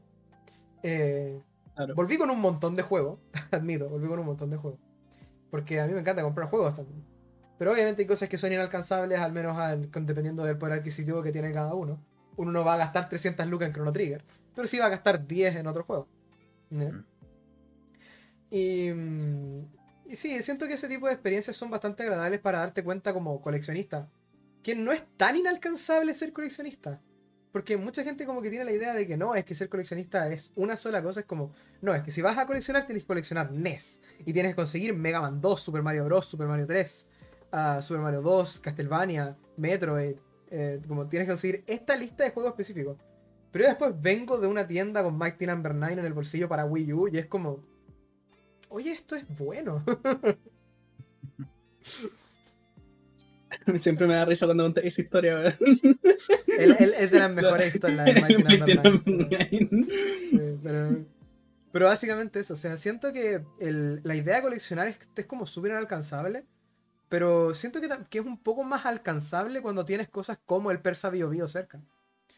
Eh, Alternativas, como se llama. Claro, porque, por ejemplo, claro, yo soy de Rancagua, no tengo muchas alternativas para salir yo de mi casa a buscar juegos que no sean Facebook Marketplace o eh, comprar en tiendas establecidas. No puedo ir al persa y ver qué hay en el persa. No puedo ir a la feria friki y ver qué hay en la feria friki. Son cosas que tengo que básicamente. Claro, tengo que básicamente pensar como un día. Voy a ir a este evento en particular a conseguir cosas. Y es como un particular. Pero imagino que gente que tiene las más posibilidades no debe ser tan extraño. Es como lo que siempre me he pensado con gente que vive en Estados Unidos, por ejemplo, o en Japón, que ir a comprar un juego antiguo es como ir a comprar pan. Es como, puedes ir a una tienda retro que está establecida en X lugar y comprar juegos. Algo que acá no se puede hacer tanto. Yo les quería contar mi, mi, breve historia, en realidad no, no, no, es, no es nada muy extenso, pero eh, respecto al Persa Bio, o sea, eh, hablando de Zelda, yo, sabes que todos los Zelda de GameCube al menos, porque también los tengo todos. También tengo todos los juegos de Zelda de GameCube, las colecciones y los juegos originales, y mm, todos los conseguí en el Persa Bio Bio. Pero ¿sabes qué? Algo más espectacular que a mí me pasó Ah, y a todo esto debo aclarar que yo cuando compraba los, juegos en el Persa Vivo los de GameCube en particular, eh, a ver, yo creo que hasta unos 10 años atrás yo compré juegos de GameCube. Eh, y era una época eh, en que todavía no pasaban a, inflarse con los valores. Mm. Entonces yo todavía seguía comprando juegos de, de GameCube y de Zelda también eh, a precios súper eh, razonables. Pero ¿saben qué? Yo creo que lo más espectacular que me pasó ahí en el Persa Bio Bio, muy cerquita del galpón, eh, del galpón 6, en otro galpón, em, que, digamos que está pegado a este galpón 6, yo me compré de salida Ocarina of Time, el año 98. Y resulta que, bueno, fui, eh, como lo compré de salida, eh, fue esta edición primera en donde existía la sangre roja de Ganon. sí, la 1.0. Claro, exactamente. Y todas esta, estas diferencias que tuvo con la, con la siguiente edición. Eh, bueno, y la cosa es que creo que el, vendedor me, me, vio con una cara, pero de tanta ansiedad por tener ese juego, que... Porque él, la verdad es que cada vez que él me había atendido, no, no era pesado, pero sí era como muy serio, como, como un poco frío. Pero en esta oportunidad fue distinto. Quizás con qué cara me vio, que me dijo, oiga, amigo, y que disfrute el juego, ¿ah? que le vaya muy bien. Me dio como, no sé, yo me sentí como tan satisfecho después de haber comprado eso. Y en ese tiempo me costó 40 mil pesos ahí, 40 mil pesos en el Persa Vivo Vivo. Lo que pasa es que, claro, venía, venía sellado porque era de, de lanzamiento. Y el problema no, no, no, era ese, el problema no era la plata. ¿ah? El problema era que yo estaba en tercero medio y mm, por culpa de... A ver, no, no, no le voy a echar la culpa a Ocarina of Times, pero, pero sí puede que haya influido. Yo casi repito tercero medio. ¿Y por qué? Porque ya me había echado eh, el ramo de física y estaba a punto de echarme eh, química, ¿ya? Y me fue mal en la última prueba, pero la profesora, por algún motivo, me dio la, digamos, la, la opción de rehacer esa, esa, prueba. Entonces tenía que estudiar mucho para, para, para química y era mucha, era mucha, mucho cálculo, álgebra, eh, muchas operaciones matemáticas pero tenía recién comprado el juego de Zelda, entonces, ¿qué hacía? eso, suena, eso suena como. Eso suena como la culpa de Ocarina of Time. a mí me pasó. A mí me pasó algo similar. O sea, no me lo eché nada. Me pasó con el Breath of the Wild. Que. Um, Breath of the Wild es mi segundo Zelda favorito toda la vida. Eh, ¿Igual al primero? Eh, Twilight Princess. Yo soy uno de esos. Ah, yo soy uno de esos. Yo, yo, soy uno de esos. O sea, Twilight Princess fue un juego con el que crecí mucho, que jugué mucho, y que le tengo hasta historia con coleccionar porque me tomó una cantidad absurda de tiempo conseguir todas las versiones de Twilight Princess. Porque mm, conseguí, o sea, yo no tuve Twilight Princess cuando niño, te lo tenía un vecino mío, y lo jugué así y me encantó y lo, adoré.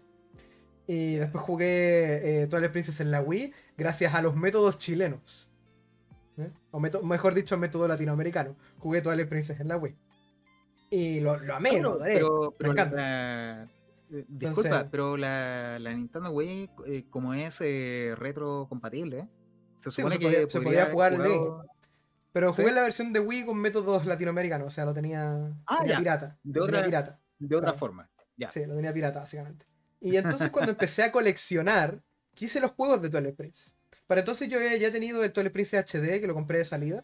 Que es la versión que venía con el amiibo y todo. Que de hecho creo que es la única que salió en retail de Twilight Princess HD.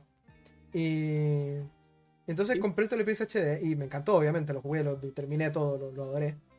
Y, y, siempre me encantó Twilight Princess, siempre quise Twilight Princess. Entonces resulta que después estaba un día así tranquilamente en Facebook Marketplace ya cuando estaba estudiando, eh, que yo vivía solo cuando estuve estudiando en Talca y tenía mi apartamento ahí, entonces yo tenía una cantidad de dinero específicamente para comer, que siempre dividía. Pero puedo comer con esto. Esto puede usarse para comprar juegos. Em, entonces, ese dinero para juegos, yo un día estaba así como mirando. Y encontré a alguien que estaba vendiendo Twilight Princess de Wii, el original y el de Nintendo Select al mismo precio. Y fue como, ¿y si me compro este juego dos veces? Y me lo compré dos veces. me, llegó el. Me compré el, el Twilight Princess de, de, Wii en versión normal y en versión Nintendo Select. Entonces tenía, tenía ya el HD y ahora tenía la versión de Wii. Y pasaron cuatro años desde entonces. Cuatro años que estuve constantemente, casi sin parar, buscando la versión de GameCube. Buscándola en todas partes a un precio decente. La encontré una vez a 20. Cuando le fui a hablar, no, amigo, ya la vendí. Mm. Un día voy y la encontré a 40. Y yo fue como, ya, igual me, me, lo pago. Voy. No, ya lo vendí. Después otro día, voy, alguien está vendiendo toda la colección de juegos de Zelda. Toda, literal toda. Tenía todo, incluido el, el Twilight Princess de GameCube. Hola, ¿cuándo está el Twilight Princess de GameCube? Me compraron la cola entera. Y yo fue como... Yo fue como, nunca lo pude conseguir, nunca lo pude conseguir. Hasta que un día estaba tranquilamente en, en Instagram, de hecho. Y una tienda, una tienda de juegos de Santiago. Eh, Press Start, si no me equivoco. Eh, que venden juegos de, Switch más que nada. Aceptan juegos en parte de pago para sus consolas, para, para juegos. Y eso es una enorme forma de conseguir juegos antiguos.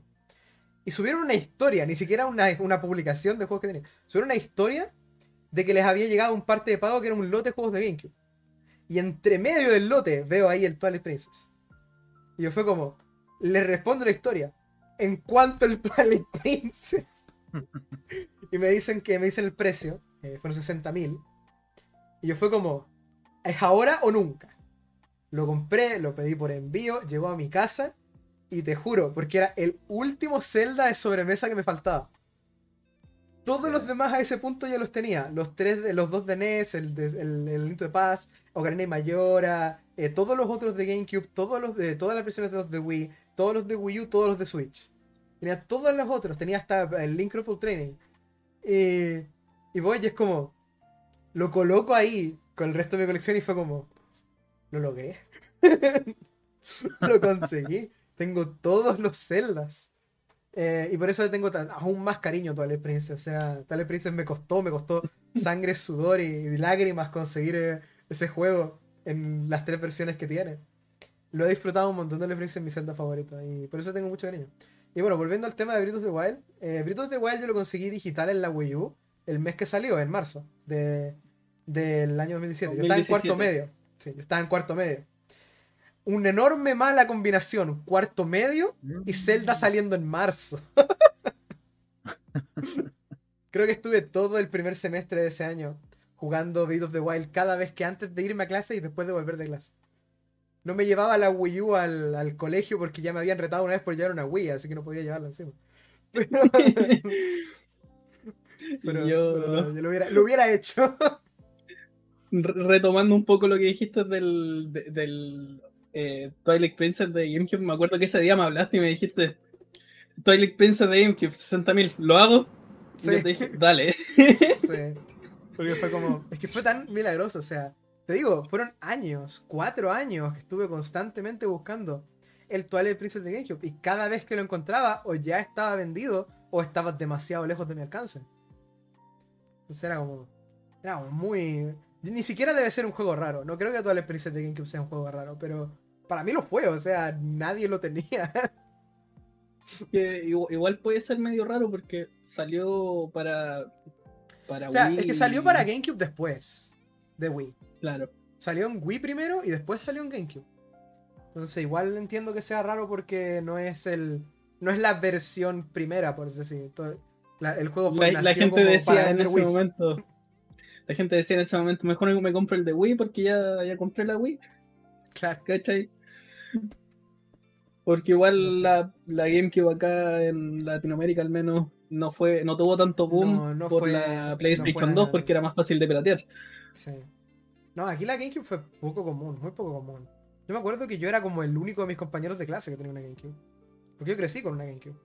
Y, y sí, era, era muy extraño encontrar gente que también tuviera una GameCube. Tenía un par de vecinos que tenían una, pero todos, todos los demás tenían PlayStation 2. Y Xbox estaba muerta, era como. como no, había nadie que tuviera una Xbox aquí en. Al menos que yo conociera. Pero no, es interesante, o sea, los juegos, conseguirlos son, son muy... Es muy agradable como uno puede conseguir algunos juegos. O sea, hay juegos que yo diría que son esos finds que uno no se espera y de repente aparecen y una compra impulsiva. Y esos juegos que uno ha buscado y buscado y buscado y un día los encuentra la satisfacción de encontrar un juego que llevas tanto tiempo buscando es como, muy agradable. Sobre todo si más encima lo puedes comprar. sí. Oigan, chicos, y hablando de, digamos, de, juegos que, uno ha conseguido, yo les hago la siguiente pregunta. Ok. ¿Cuáles han sido sus juegos que cada uno ha, conseguido últimamente? O por lo menos en el último año. ¿Ah? Eh, si es que han comprado juegos, a lo mejor. Uh, yo he comprado un montón, o sea. No sé, o a lo mejor eh, ha pasado más de un año que, que no compran algo para la colección. Em, no, no lo sé. A ver, yo aparte de. Voy a poder un segundito yo. Sí. Eh, yo este año, por lo menos, he comprado un montón de juegos. O sea, yo, yo ah, desde que empecé con el podcast, sobre todo, he estado como muy. Muy de que esto sí vale la pena porque me sirve después para conversar, hablar de ello en el podcast. Exactamente. Eh, pero sí, hay un montón de juegos. Eh, pero hay algunos, por ejemplo, que compré. por ejemplo, este año conseguí el Mario Luigi Superstar Saga en GBA que mm. es mi Mario Luigi favorito, es un juego que toda mi vida he estado buscando, eh, porque lo jugué de niño en un emulador y siempre lo quise, y nunca realmente lo encontré, el, Mario Luigi Superstar Saga, y por fin lo pude comprar en cartucho. Eh, me lo terminé ya en, la GBA, fue genial, muy agradable la verdad. Eh, este año también he mejorado un buen poco mis colecciones de DS y de, Nintendo 3DS en general. A Nintendo DS, por ejemplo, me pasó que yo crecí con una DS, pero crecí con una R4. Entonces no tuve muchos juegos de DS. Más allá de los Pokémon, que sí me los regalaban en mis, en mis cumpleaños. Pero hay muchos juegos de DS que yo me salté. Y, y siendo sincero, empecé a mejorar un poco mi colección hoy en día. Ah, tengo algunos juegos, por ejemplo, de DS que compré este año que jamás pensé que tendría. Por ejemplo, me compré el Gurren Lagann de Nintendo DS. Es un juego que solo salió en Japón, el único juego de Gurren Lagann que existe. Eh, me compré el Elite Beat Agents también. El el 999 también me lo compré este año. Me compré el My Edgeworth Investigations 2, eh, Prosecutor's Path. El de. Creo que no, lo ubico ese. Ese es de Ace Attorney, es de la misma saga que Phoenix Wright. Ah, ya. No, no, no, existen, no lo he jugado. existen los juegos de Phoenix Wright y existe un spin-off que es de Miles Edgeworth, que es un personaje de Phoenix Wright. Que el primero salió en todo el mundo y el segundo se quedó solo en Japón. Ah, y, yo me conseguí ah, el segundo, el Prosecutor's Path, que es el, el Gyakuten Kenji 2. Em, y me lo conseguí en la versión especial que viene con el soundtrack del juego. En orquestado. Es genial. Ese tipo, ese tipo de edición especial a mí me encantan. Em, también conseguiste los juegos que te tengo yo. Ah, sí, bueno, tengo que dejarte. también me tiene tres juegos que compré gracias a él. Ah, con eso terminé básicamente la colección de Sonic en Wii. Eh, con eso ya tengo el, el, el Secret Rings, el Black Knight y el. Sí, el Black Knight y el Unleash. Me falta, me falta solo el Colors. La evidencia. solo el sí, la evidencia de que los tiene Xefa. pero sí, me quise comprar los Sonic de Wii. Ah, y fuera de eso, pues los de Zelda que estaba consiguiendo en el tiempo. Una de las compras recientes que tuve, eso sí, fue esta maravilla. la van a ver en la versión visual, eh, ustedes no, porque yo no tengo prendida la cámara eh, con ustedes, pero la estoy mostrando que es la Game Watch eh, de Legend Zelda 25, 25th, no, 35th Anniversary, Anniversary Edition. O la edición de coleccionista de la Game Watch del 35 aniversario de Zelda. Es una Game Watch de las nuevas versiones de Game Watch de, porque Nintendo tiene varias líneas de Game Watch. Desde antes de que empezaron a hacer juegos y después hicieron algunas después de que empezaron a hacer juegos.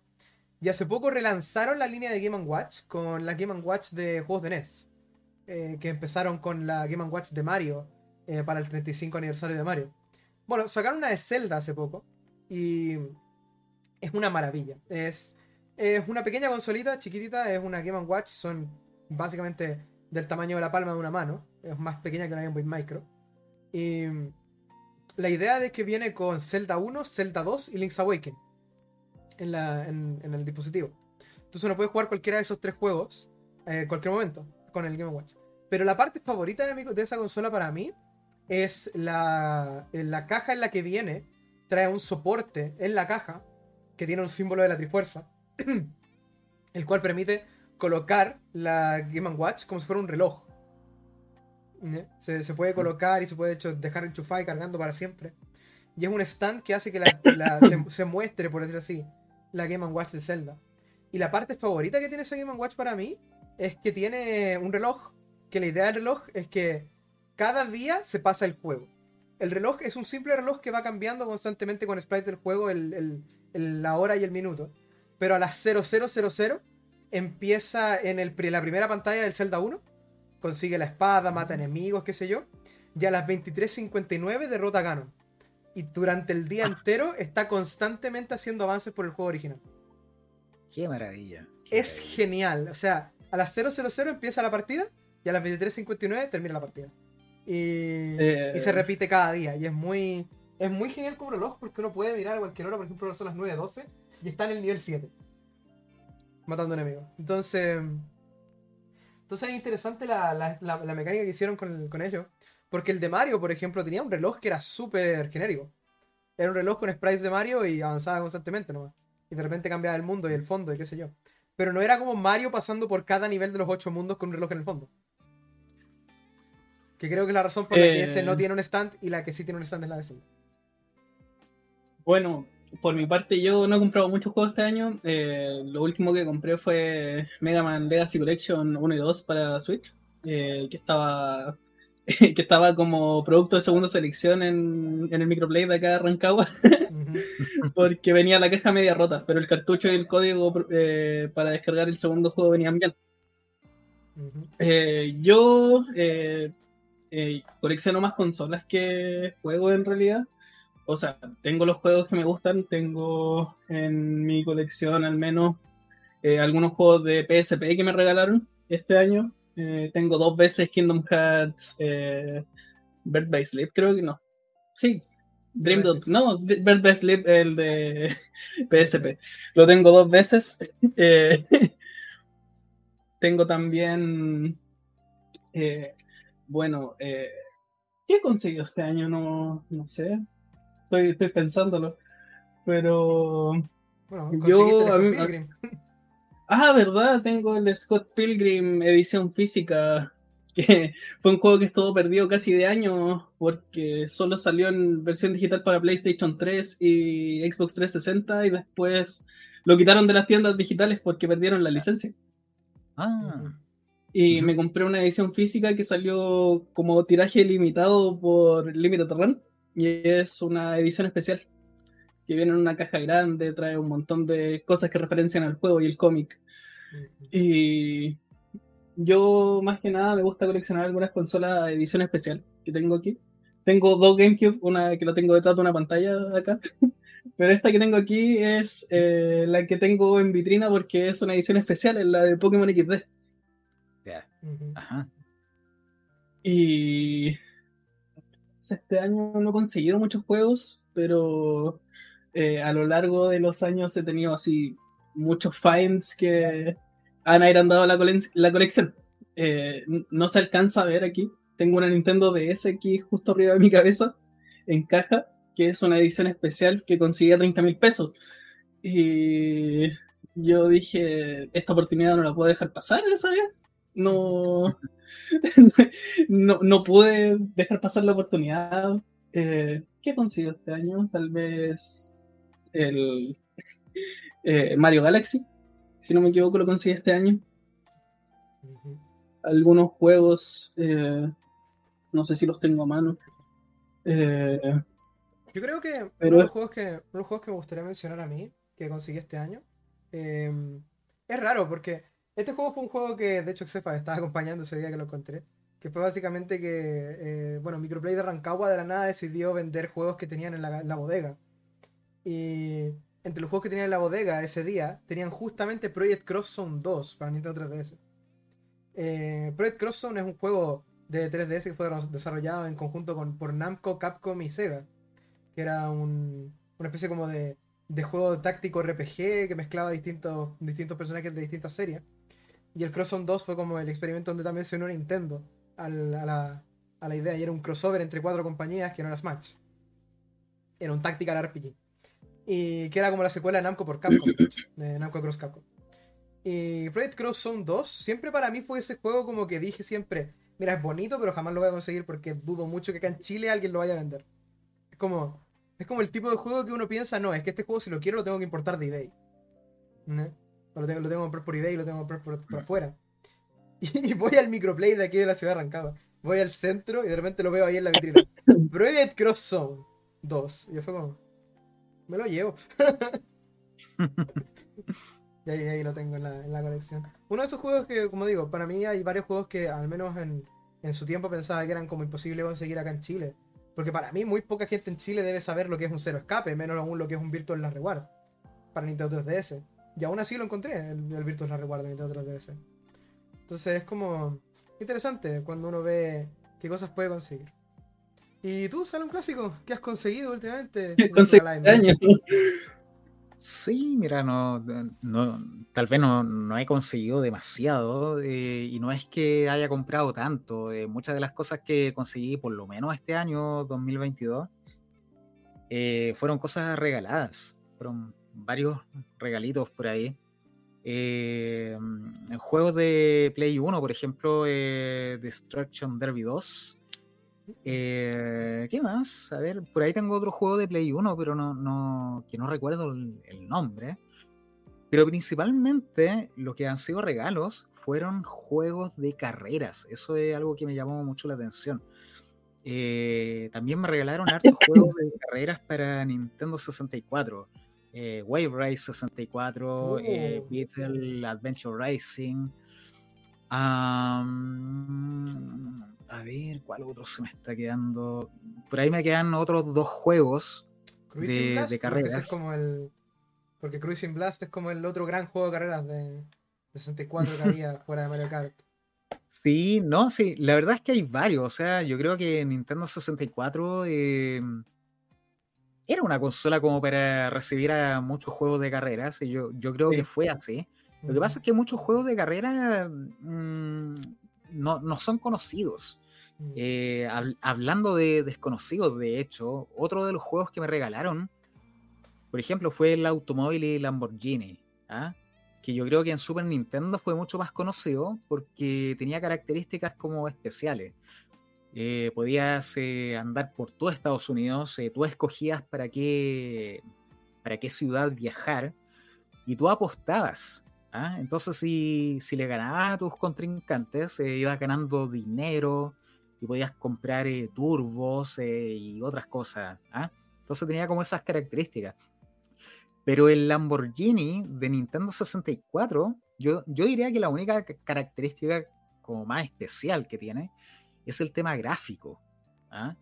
Porque mm, cuando lo vemos con, un amigo en una tienda, en una multitienda, en un mall a fines de los 90, porque este juego es del año 97. O sea, oye, pero quedamos impactados con el tema gráfico, hasta que mi amigo, o sea, eh, se lo compraron. Se lo compraron, eh, yo no lo tuve de pero lo jugué bastante gracias a él. Y en ese tiempo ya costaba 60 mil pesos. Año 97, 60 mil pesos, entonces tiene que haber sido mucho. Y bueno, ese juego me llegó de, regalo gracias a, este amigo también. Eh, hablando de Nintendo DS, ya que Axefa está hablando de eso, me acordé de algo súper eh, súper curioso tal vez que, que, obtuve. No sé si sea tan como tan rebuscado, pero la cosa es que eh, fui al Galpón 6 del Persa Bio, y ah, en uno de los locales del, centro de este galpón vi un par de juegos de Nintendo DS. Y de repente veo, eh, bueno, estaba el Brain Age, el 1 y el 2. Y al lado había un juego que me llamó mucho la atención, porque los Brain Age, bueno, eso yo lo ubico, pero al lado había un juego eh, que no es un juego propiamente tal, sino que, bueno, tú leías la portada y decía Practice English, ¿ya? Ah, y en el fondo es un traductor, me, parece, es un traductor de, eh, de, digamos, del idioma inglés. Yo la verdad es que no lo he podido probar todavía, lo tengo ahí porque... Eh, bueno, yo eh, los juegos de Nintendo DS los pruebo con la 3DS, pero la 3DS no me está cargando, entonces creo que tiene problemas con la batería o a lo mejor el conector, eh, el cable, ahí lo tengo que, revisar. Pero ahí lo tengo, eh, está esperando. Así que en cuanto me dejáis todo, le dije al, compadre que me, que me vendió, ya, mira, los tres juegos, ya, cinco mil pesos. Ya, dámelos todos, nomás, me los llevo. Perfecto. No, no, la verdad es que no lo pensé mucho. Y muy cerca, muy cerca de eso, de, ese local también, eh, fíjate que compré un juego para hacer una reseña que, que la, la publiqué este año. A, eh, cerca del verano, eh, que fue DuckTales de NES. Mm, DuckTales de NES. pero yo lo compré, claro, o sea, lo había jugado de chico, pero eh, más, que, más que eso, yo lo compré para, para, hacer esta reseña, ¿ya? Y luego de eso, en el mismo local, compré ya otro juego, el, y de hecho fue el último juego de... El último juego que yo compré para la colección en el Persa Bio, después de ese juego ya no compré nada más y ese juego es eh, también para NES eh, las aventuras de Bayou Billy ya que es un bueno es un juego beat'em up de Konami eh, bastante reconocido por la música diría yo más que el gameplay porque el gameplay es bastante difícil es un poquito complejo un poquito complicado de jugarlo exitosamente Em, y es una especie, en cuanto a historia y personaje, eh, es muy curioso porque es una especie de cocodrilo dandy, que son unas películas eh, que aparecieron en los años 80, ¿ya? Un tipo australiano con un sombrero, una especie como de Indiana Jones, un Indiana Jones pobre más o menos. Claro, claro, sí, sí, sí, conozco el prototipo de, de Crocodile Dandy. Sí. Sí, sí. Sí, sí, sí eso fue lo que por lo menos yo obtuve este año, lo, que, el, recuerdo. El juego este de Learn English me recuerda, bueno, yo algún día quiero tener la colección completa de la Touch Collection. Em, la Touch Collection es un... O la, o la Touch Game Series. Es una subcolección de aplicaciones para Nintendo DS que fueron lanzadas como cartucho. Fueron lanzadas como juegos, como si fueran juegos normales es de donde vienen cosas como Personal Trainer Cooking, el juego para aprender a cocinar con Nintendo DS. Eh, juegos como Personal Trainer Math, el juego para aprender a hacer matemáticas. Em, juegos como Personal Trainer Walking, que es el juego para aprender a caminar. Eh, es un. Es muy interesante ese juego. La idea es que es un cartucho de Nintendo DS que viene con dos podómetros. La idea es que un podómetro es para ti y el otro es para tu perro. Y, la idea del juego es que uno es, para aprender a sacar a pasear al perro y también para aprender a caminar como de forma saludable. Entonces la idea es que después los datos de los poderómetros se pasan a Nintendo DS por Bluetooth, mm. que es uno de estos cartuchos que tiene Bluetooth en el cartucho. Eh, que son estos, estos, perdón, tiene infrarrojo en el cartucho, que son estos cartuchos que son como de color negro, porque tienen infrarrojo en, el cartucho. Y es bastante interesante. De hecho, la tecnología de ese, de ese podómetro fue después usada para el Pokewalker. Y después resultó que el Pokewalker fue, era uno de los podómetros más precisos de, la historia. Em, creo que lo sigue siendo. creo que por ahí, está por ahí todavía. O sea, después reusaron la tecnología y la carcasa para eh, Wi-Fi U. El mismo, el mismo. El mismo podómetro que el Pokewalker. Pero el personal track, el walking, personal track, el cooking, etc. Eh, adelante. No, no, no, es que me, hay, hay, un detalle eh, que, del que siempre me, he fijado, pero hace mucho tiempo, y es que Nintendo siempre lanza, eh, mucho más allá de, las otras compañías, eh, lanza juegos con aplicaciones y controles y muchas cosas relacionadas con, con el estado físico. ¿ah? Pero es como una cosa muy común. Eh, claro, antes tal vez no era, no era tan, tan común, pero ya desde el tiempo de, no sé, Nintendo 64, la GameCube tal vez, eh, bueno, ya después con Nintendo Wii, ahí ya se confirmó de, que Nintendo en realidad eh, daba un gran espacio a, las aplicaciones y juegos que tenían que ver con para mantener un estado físico saludable. Y de ahí en adelante, o sea, yo creo que eh, en cada consola que Nintendo sacaba eh, tenía que haber una buena cantidad de, estos juegos. Hay Como algo súper común. Hay un juego de Nintendo DS también que a mí siempre me llama la atención, que es el, el 100 Personal Books. Eh, es un juego de DS que en realidad son 100 libros del dominio público. para, para leer. Son, son 100 libros, así. Y es gracioso porque ese juego, sí, ese juego, por ejemplo, es de Nintendo, es parte de la Touch Series, de hecho. El, el 100, Books. Y la idea de ese juego es que son 100 libros del dominio público. Está rateado por la ESRB como un juego para todas las edades, porque es simplemente libros. Porque es una aplicación en realidad, entonces no es como que esté rateado. Pero es chistoso porque los 100 libros de dominio público tienen un montón de cosas en esos libros que definitivamente no son para todas las edades. Porque hay algunos libros que son muy, muy perturbantes y son libros que están en el dominio público. Y algún día me gustaría ver qué libros tiene, ver cómo es ese, ese, ese cartucho, porque es bien interesante que Nintendo decidiera decir, vamos a sacar un ebook para Nintendo DS. Con, con, eh. con 100 libros específicos del dominio público. Y Nintendo, siempre saca cosas del dominio público para ese tipo de aplicaciones. O sea, Wii Music tenía música pública. Así que es, interesante. Si no, me equivoco, me estaba acordando de algo. Que para la Game Boy original, la DMG, había una Biblia. Ah, sí, la, al, menos no, el, no es el primer libro electrónico que Nintendo lanza.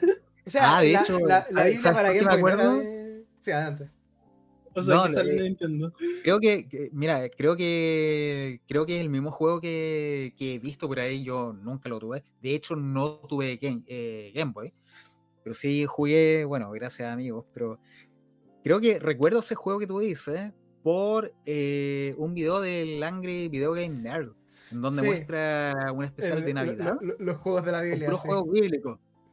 Sí. Creo que ahí es donde aparece ah, ese juego que tú dices. Hay un juego que tengo yo. Hay un juego que tengo yo, volviendo de hecho a la Nintendo DS. Que una de las anomalías más grandes que tengo. Bueno, genial. Eh, es, una, es, una, de las anomalías más grandes que tengo en mi colección. Que es eh, la historia del arca de Noé para Nintendo DS. Es una especie de. Asumo que el libro interactivo de, de imágenes, porque no lo he probado. Lo tengo porque. Lo tengo porque un día estaba mirando un tipo aquí en Rancagua que se coloca, que ya lo hemos mencionado antes en el podcast, que tiene unas torres que tienen en realidad como unas paredes de juegos, uno encima del otro y vende todos los que están ahí. Y recuerdo estar mirando lo que había desde Nintendo DS y de repente veo que dice Arca de Noé y yo fue como ¿qué? Arca de Noé para Nintendo DS. y recuerdo que lo abrí fue chistoso porque lo abrí y había una polilla muerta dentro. Fue la primera, la primera cosa que me dijo, esto es fantástico. Eh, lo abrí, había una polilla muerta dentro del juego. Eh, lo reviso, todo bien, me costó 3 lucas. Y No, ni siquiera lo he probado, lo tengo en mi colección. Mi colección de Nintendo DS es como cosas así como, no sé, juegos buenos como Pokémon, Kirby, eh, Mario, juegos así como interesantes. Y después está Arca de Noé. Tendría que estar en la, colección. Sí, algún día lo voy a probar. Yo asumo que de verdad solamente es como una especie de libro interactivo explicando la historia del Arca de Noé para niños muy pequeños. Pero igual insisto que es raro porque no es como que digan en alguna parte que es un libro interactivo. Solo dice The Tale of, Noah's Ark, Nintendo DS. Sí, Nintendo, Nintendo como que se, se, no sé si ha especializado, pero siempre ha, lanzado esos productos que son como un poco alternos ¿ah? eh, a, a, los mismos videojuegos que, que publican eso me recuerda mucho a, por ejemplo, lo que pasó con Nintendo Labo. Oh, sí. Eh, que, también, claro, no, no, no, no, no, no es algo como para mantener tu, estado físico, pero eh, son como estas cosas que, que, están hechas para funcionar con, eh, con el videojuego. ¿ah? Eh, bueno, si mal no estoy, eh, es para Nintendo Switch, creo. Sí, Nintendo Labo en su totalidad es para Nintendo Switch. Yo la verdad es que lo, olvidé un poco porque, bueno, yo en su tiempo yo estuve trabajando en, em. en, Microplay y ahí lo vendíamos, ¿ah? pero ya de eso ya ha pasado un buen par de años. Sí, yo nunca tuve Nintendo Labo. Eh, siempre lo quise, eso sí, siempre quise tener uno de los tontos Nintendo Labo, pero nunca lo tuve. Eh, pero Nintendo Labo siempre me pareció esta cosa muy extraña en términos de Nintendo, pero que a la vez tenía tanto sentido. Porque en realidad es una especie de aplicación donde uno juega con el cartón un rato y después uno puede programar su propio cartón. Que era la, idea del, juego, era para que la gente después pudiera programar sus propios juegos usando el cartón. Y siempre me pareció interesante todo lo que el Nintendo Labo podía hacer. Porque era muy genial, o sea, Labo, eh, Labo tenía un montón de cosas muy específica, o sea, tenía todo un, sistema para hacer un robot gigante. El robot, yo creo que eso era lo que más me, me interesaba. porque estaba el, porque habían tres sets. Estaba el set de juego, el set de vehículos y el set de, de robot gigante. Y, después salió el set de realidad virtual, pero eso ya no era tan Labo. Después Labo murió porque creo que igual hubo el tema de que a pesar de que tenía muy buenas posibilidades de ser algo para niños eh, que quisieran ser creativos, la gente seguía viendo eso como cartón a, 60 mil pesos, 80 mil pesos. Mm. Eh, y la gente no le gustó mucho la idea del cartón a tan, tan caro porque era como solo cartón. Pero yo nunca le vi realmente la falta de valor. O sea, es un juego, porque viene un juego, viene un juego físico, un cartucho y todo. En el paquete, no es solo el cartón el que viene en el paquete. Y el cartón era cartón pintado y prepicado. O sea, ni siquiera había que cortarlo uno, ni. Y todo lo que se podía hacer en Labo, se podía hacer imprimiendo, imprimiendo los, los esquemas de Labo que se pueden descargar en internet y se podía después colocar en una pieza de cartón normal y se podía hacer todo lo del agua de todas maneras. Entonces, siempre me pareció interesante esa parte de Nintendo del agua. Pero. Eh, y, después lo siguieron. Y después lo siguieron con Game, Game Builders Garage. Que es un juego que salió para Nintendo Switch el año pasado. El cual es un juego. No es un juego realmente, es una aplicación de programación tipo Game Maker. De donde uno aprende a programar videojuegos simples y viene con un montón de cosas para programar videojuegos simples y salió para Nintendo Switch y es muy interesante porque es First Party de Nintendo y es increíble cómo Nintendo saca esas cosas y cómo nunca han dejado de sacar esas cosas. O sea, yo recuerdo que por ejemplo Mario Paint en, la Super Nintendo, la idea de Mario Paint era hacer una aplicación oh. para pintar. Sí.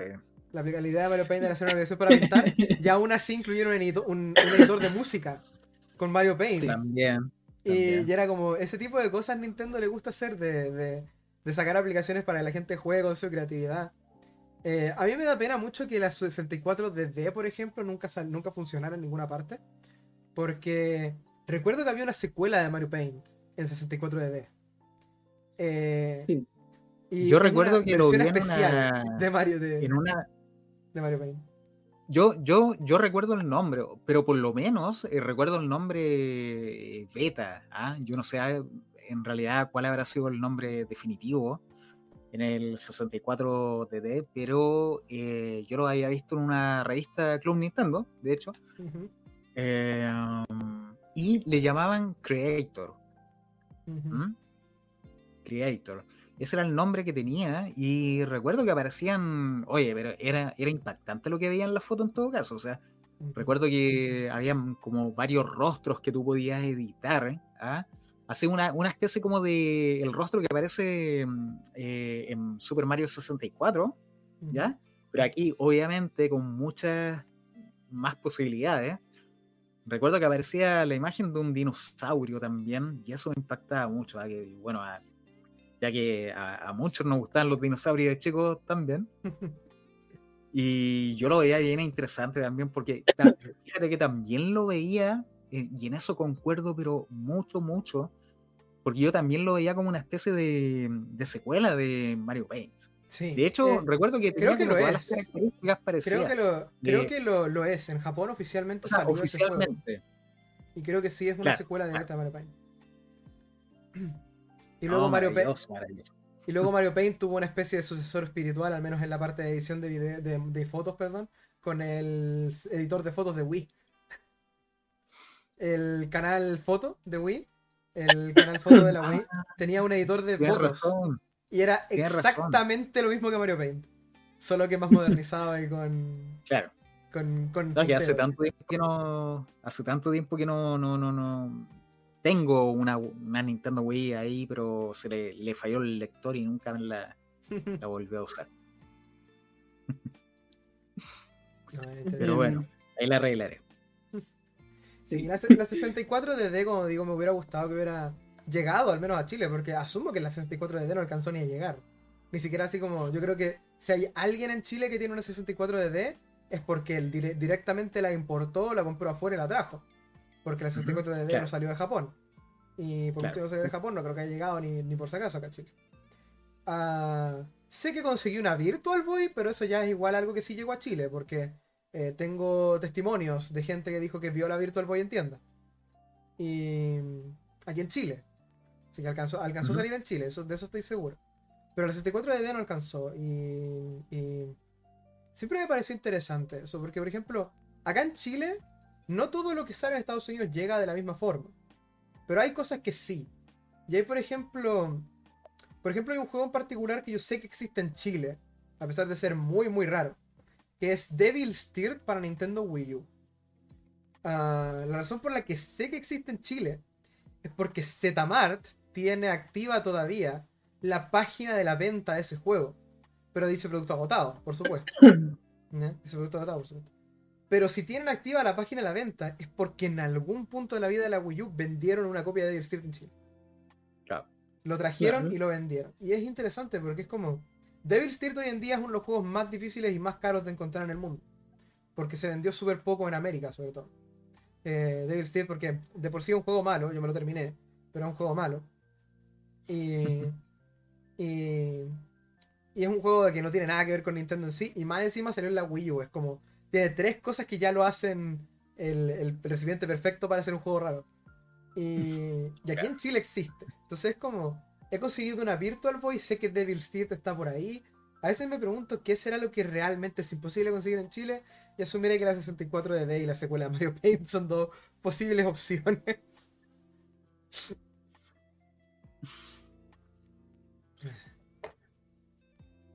Bueno, yo la, por ejemplo, la, una de las cosas raras que, yo he probado es justamente tiene que ver con eh, Furupawa. Porque fue ahí donde yo probé, por ejemplo, el Power Glove, probé eh, la, Virtual Boy también y otros accesorios. Y sabes qué, bueno, yo como comento en un, en un video, porque probé la Virtual Boy para, para hacer una publicación, con todo ese material que grabé. Pero sabes que no, no, no, nunca tuve como la, los efectos, los efectos negativos que toda la gente comenta, que son los dolores de cabeza, mm. eh, cansancio de la vista y ese tipo de cosas. Yo la verdad es que, claro, en, cierto momento como que a lo mejor la vista se me cansó un poco, pero no era algo que me impidiera seguir jugando. Entonces yo seguí jugando y todo y ya al rato se me pasó. No, no, no sé. Eh, bueno, todos los efectos son distintos, como, como tú decías. va, por eh, usuario. La, experiencia es distinta en cada persona, así que. Claro. recuerdo ese video de la Virtual Boy. Recuerdo que lo vi cuando salió porque en ese momento estaba muy interesado en la Virtual Boy buscando una. Porque en ese tiempo, cuando sacaste ese video, yo estaba buscando una, de hecho, para terminar mi colección de consolas de Nintendo. y bueno, mi Virtual Boy al menos eh, no es funcional, pero es porque no tengo control. Y la Virtual ah. Boy, en la batería va, en el control. Entonces sin, sin control no funciona directamente. Y yo no tengo control de Virtual La batería va al centro, Va en el, va en el parte de atrás del control, de hecho. La batería de la Virtual Boy. Bueno, la batería o el enchufe, porque también había un enchufe de Virtual Boy, era que iba en el control, era súper chistoso. Pero. ¿Sabes qué? Ahora me, es que me, acuerdo eh, sobre la Virtual Boy que estaba trabajando en una tienda cerca de, de Furukawa, que está en el centro, obviamente, y llega el Ale. ¿ah?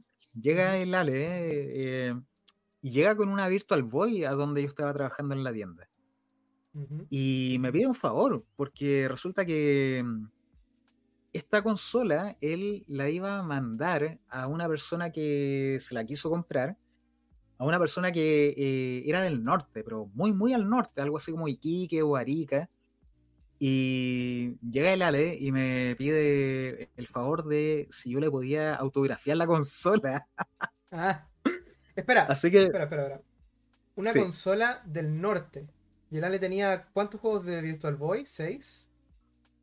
Mm, sí, no los tenía todos. Sí, pero... tenía varios juegos de Virtual Boy. Creo que sé cuál es esa consola porque yo mm. le eché el ojo antes. En... La encontré en venta en Mercado Libre en el norte de Chile, era el que vendía una Virtual Boy con seis juegos. Estaba como en 300 lucas. Y el gordo le estaba echando el ojo, ya estaba ahorrando para tenerla. Y un día desapareció. Y ahora sé dónde mm. llegó. Justamente. Así que Lale me pasó un, plumón y con eso, bueno, le, escribí ahí algo, algo bonito para la persona. consideraré, consideraré, si algún día te veo, también que me autografíes la Virtual Boy, así hay dos Virtual Boys con tu, con tu firma en el mundo. Claro que sí, ni un problema, ni un problema. Nada, ha sido, ha sido, este podcast ha pasado volando, Dios mío. Ha sido demasiado divertido. Imagínate La, hora que es. Sí. Pero bueno, supongo que ya, ya estamos llegando lamentablemente al final de, este episodio. Ha sido demasiado genial, ¿no? No puedo decir de otra manera lo, increíblemente agradable que ha sido estar eh, con una conversación con usted, señor eh, Lightman. Ha sido un honor enorme eh, conversar sobre el mundo de los videojuegos y el coleccionismo con usted. Y, nada, de verdad que le agradezco mucho que haya estado aquí con nosotros el día de hoy. Bueno, también para mí, ¿ah? también para mí, o sea, soy yo el, eh, que está muy, muy agradecido hace tiempo que no estaba, eh, digamos, compartiendo en un podcast. Y sí, yo, yo siempre he dicho que soy malo para, esto, para este tipo de formato, eh, pero, pero al mismo tiempo pienso y sí, me, dan ganas de estar, porque igual siento que es súper agradable, o sea, la verdad es que nunca he tenido una... No, recuerdo haber tenido alguna mala, experiencia en un podcast, por ejemplo, o algo así. Eh, no tendría por qué tenerla. Pero por lo mismo, agradezco mucho que, me hayan considerado y me hayan invitado, así que muchas gracias por eso. Y nosotros agradecemos mucho. nosotros agradecemos mucho que haya aceptado la invitación porque, como dijo yo delante, eh, desde un principio, desde que se empezó a plantear el tema del podcast, eh, teníamos en consideración invitarte y que ojalá aceptara la invitación. Sí, sí, yo encantado, encantado. Y ojalá que se repita, ojalá en otra oportunidad haya, bueno, otro podcast en el cual podamos compartir de, nuevo para, eh, digamos, conversar los temas que muchas veces pueden quedar pendientes. Eh, yo creo que se me quedaron un buen par de temas en la mente. así es como en los podcasts, sobre todo con este que pasó volando ya de por sí creo que va a ser el doble de largo que un podcast común de nosotros, así que. Es bien, bien interesante y, siento que ha sido muy buena experiencia. Y como dijo Axel, así, era, era, era un invitado, o sea, yo diría, yo diría, no estoy tirando ya tiros al vuelo, pero eh, yo diría que aquí en Chile hay pocos representantes de los juegos retros como, como lo hay contigo, Galaidman. Es como, como diría que mucha gente que juega juegos retros, que hace contenido de juegos retros en Chile, pero diría que varios de esos, varios a los que uno le pregunta, van a decir el Coca Lightman. y, bueno, como, no sé, diría que mucha gente, mucha gente que simplemente tiene el, el bienvenidos a Mundo Nintendo metidos en la cabeza. Mira, lo, lo, lo, bueno, lo, lo, interesante es que cada vez eh, va, va, subiendo esa cantidad. Lo que sí, eh, esa cantidad tal vez no es la que uno esperaría, ¿ah? porque uno, uno piensa muchas veces, yo, yo por lo menos me, me pongo a meditar sobre el tema y digo, bueno, en realidad eh, eh, es súper positivo que haya cada vez más gente que esté creando contenido, que esté dando sus opiniones, su experiencia y en fin. Pero para que el nivel sea el, mismo que, que, que, existe en otros lados, en donde realmente el tema de los videojuegos ya es como parte de la cultura. Y bueno, para llegar a, ese, a eso, yo creo que falta también. ¿ah? Falta que más personas se adhieran a este mundo, falta que... Falta profundizar, considero yo. ¿ah? Porque, por supuesto, sin desmerecer los otros formatos, eh, de todas maneras yo considero que, por ejemplo, eh, hacer un, un streaming eh, en donde tú hables únicamente o donde te pongas a jugar, por ejemplo, eh, bueno, es, mucho más sencillo, es mucho más sencillo en el sentido de que a lo mejor no tienes tantas cosas que hacer para preparar tu, tu transmisión. ¿ah? Igual yo, yo sé que puede sonar como, como que estuviera desprestigiando tal vez ese formato. ¿ah? bueno, dejo en claro que no es la idea. De hecho, yo a, comienzo de año, hasta la mitad del año más o menos, yo estuve haciendo streamings a modo experimental también. ¿ah? Influenciado ahí, ayudado un poco por, por mi hermana, que estuvo también eh, presente en, eso, en esas transmisiones, por lo menos eh, en el comienzo. Entonces, pero bueno, eh, no es que un formato sea mejor que el otro, simplemente son, son diferentes nomás, ¿ah? tienen características diferentes. Pero en ese sentido, yo creo que por eso hay mucha mayor cantidad de gente que, eh, que, hace streamings, por ejemplo, u otro tipo de formato. Eh, tal vez tal vez no es tan engorroso como crear un video eh, editado, ¿ah? en donde tienes que escribir un guion, tienes que investigar también y de esa forma también vas aprendiendo harto al mismo tiempo, tienes que ir consiguiendo el material, tienes que hacer las capturas, eh, en fin. Eh, por eso cuesta y por eso toma mayor tiempo también tener listo una publicación para para subirla y compartirla.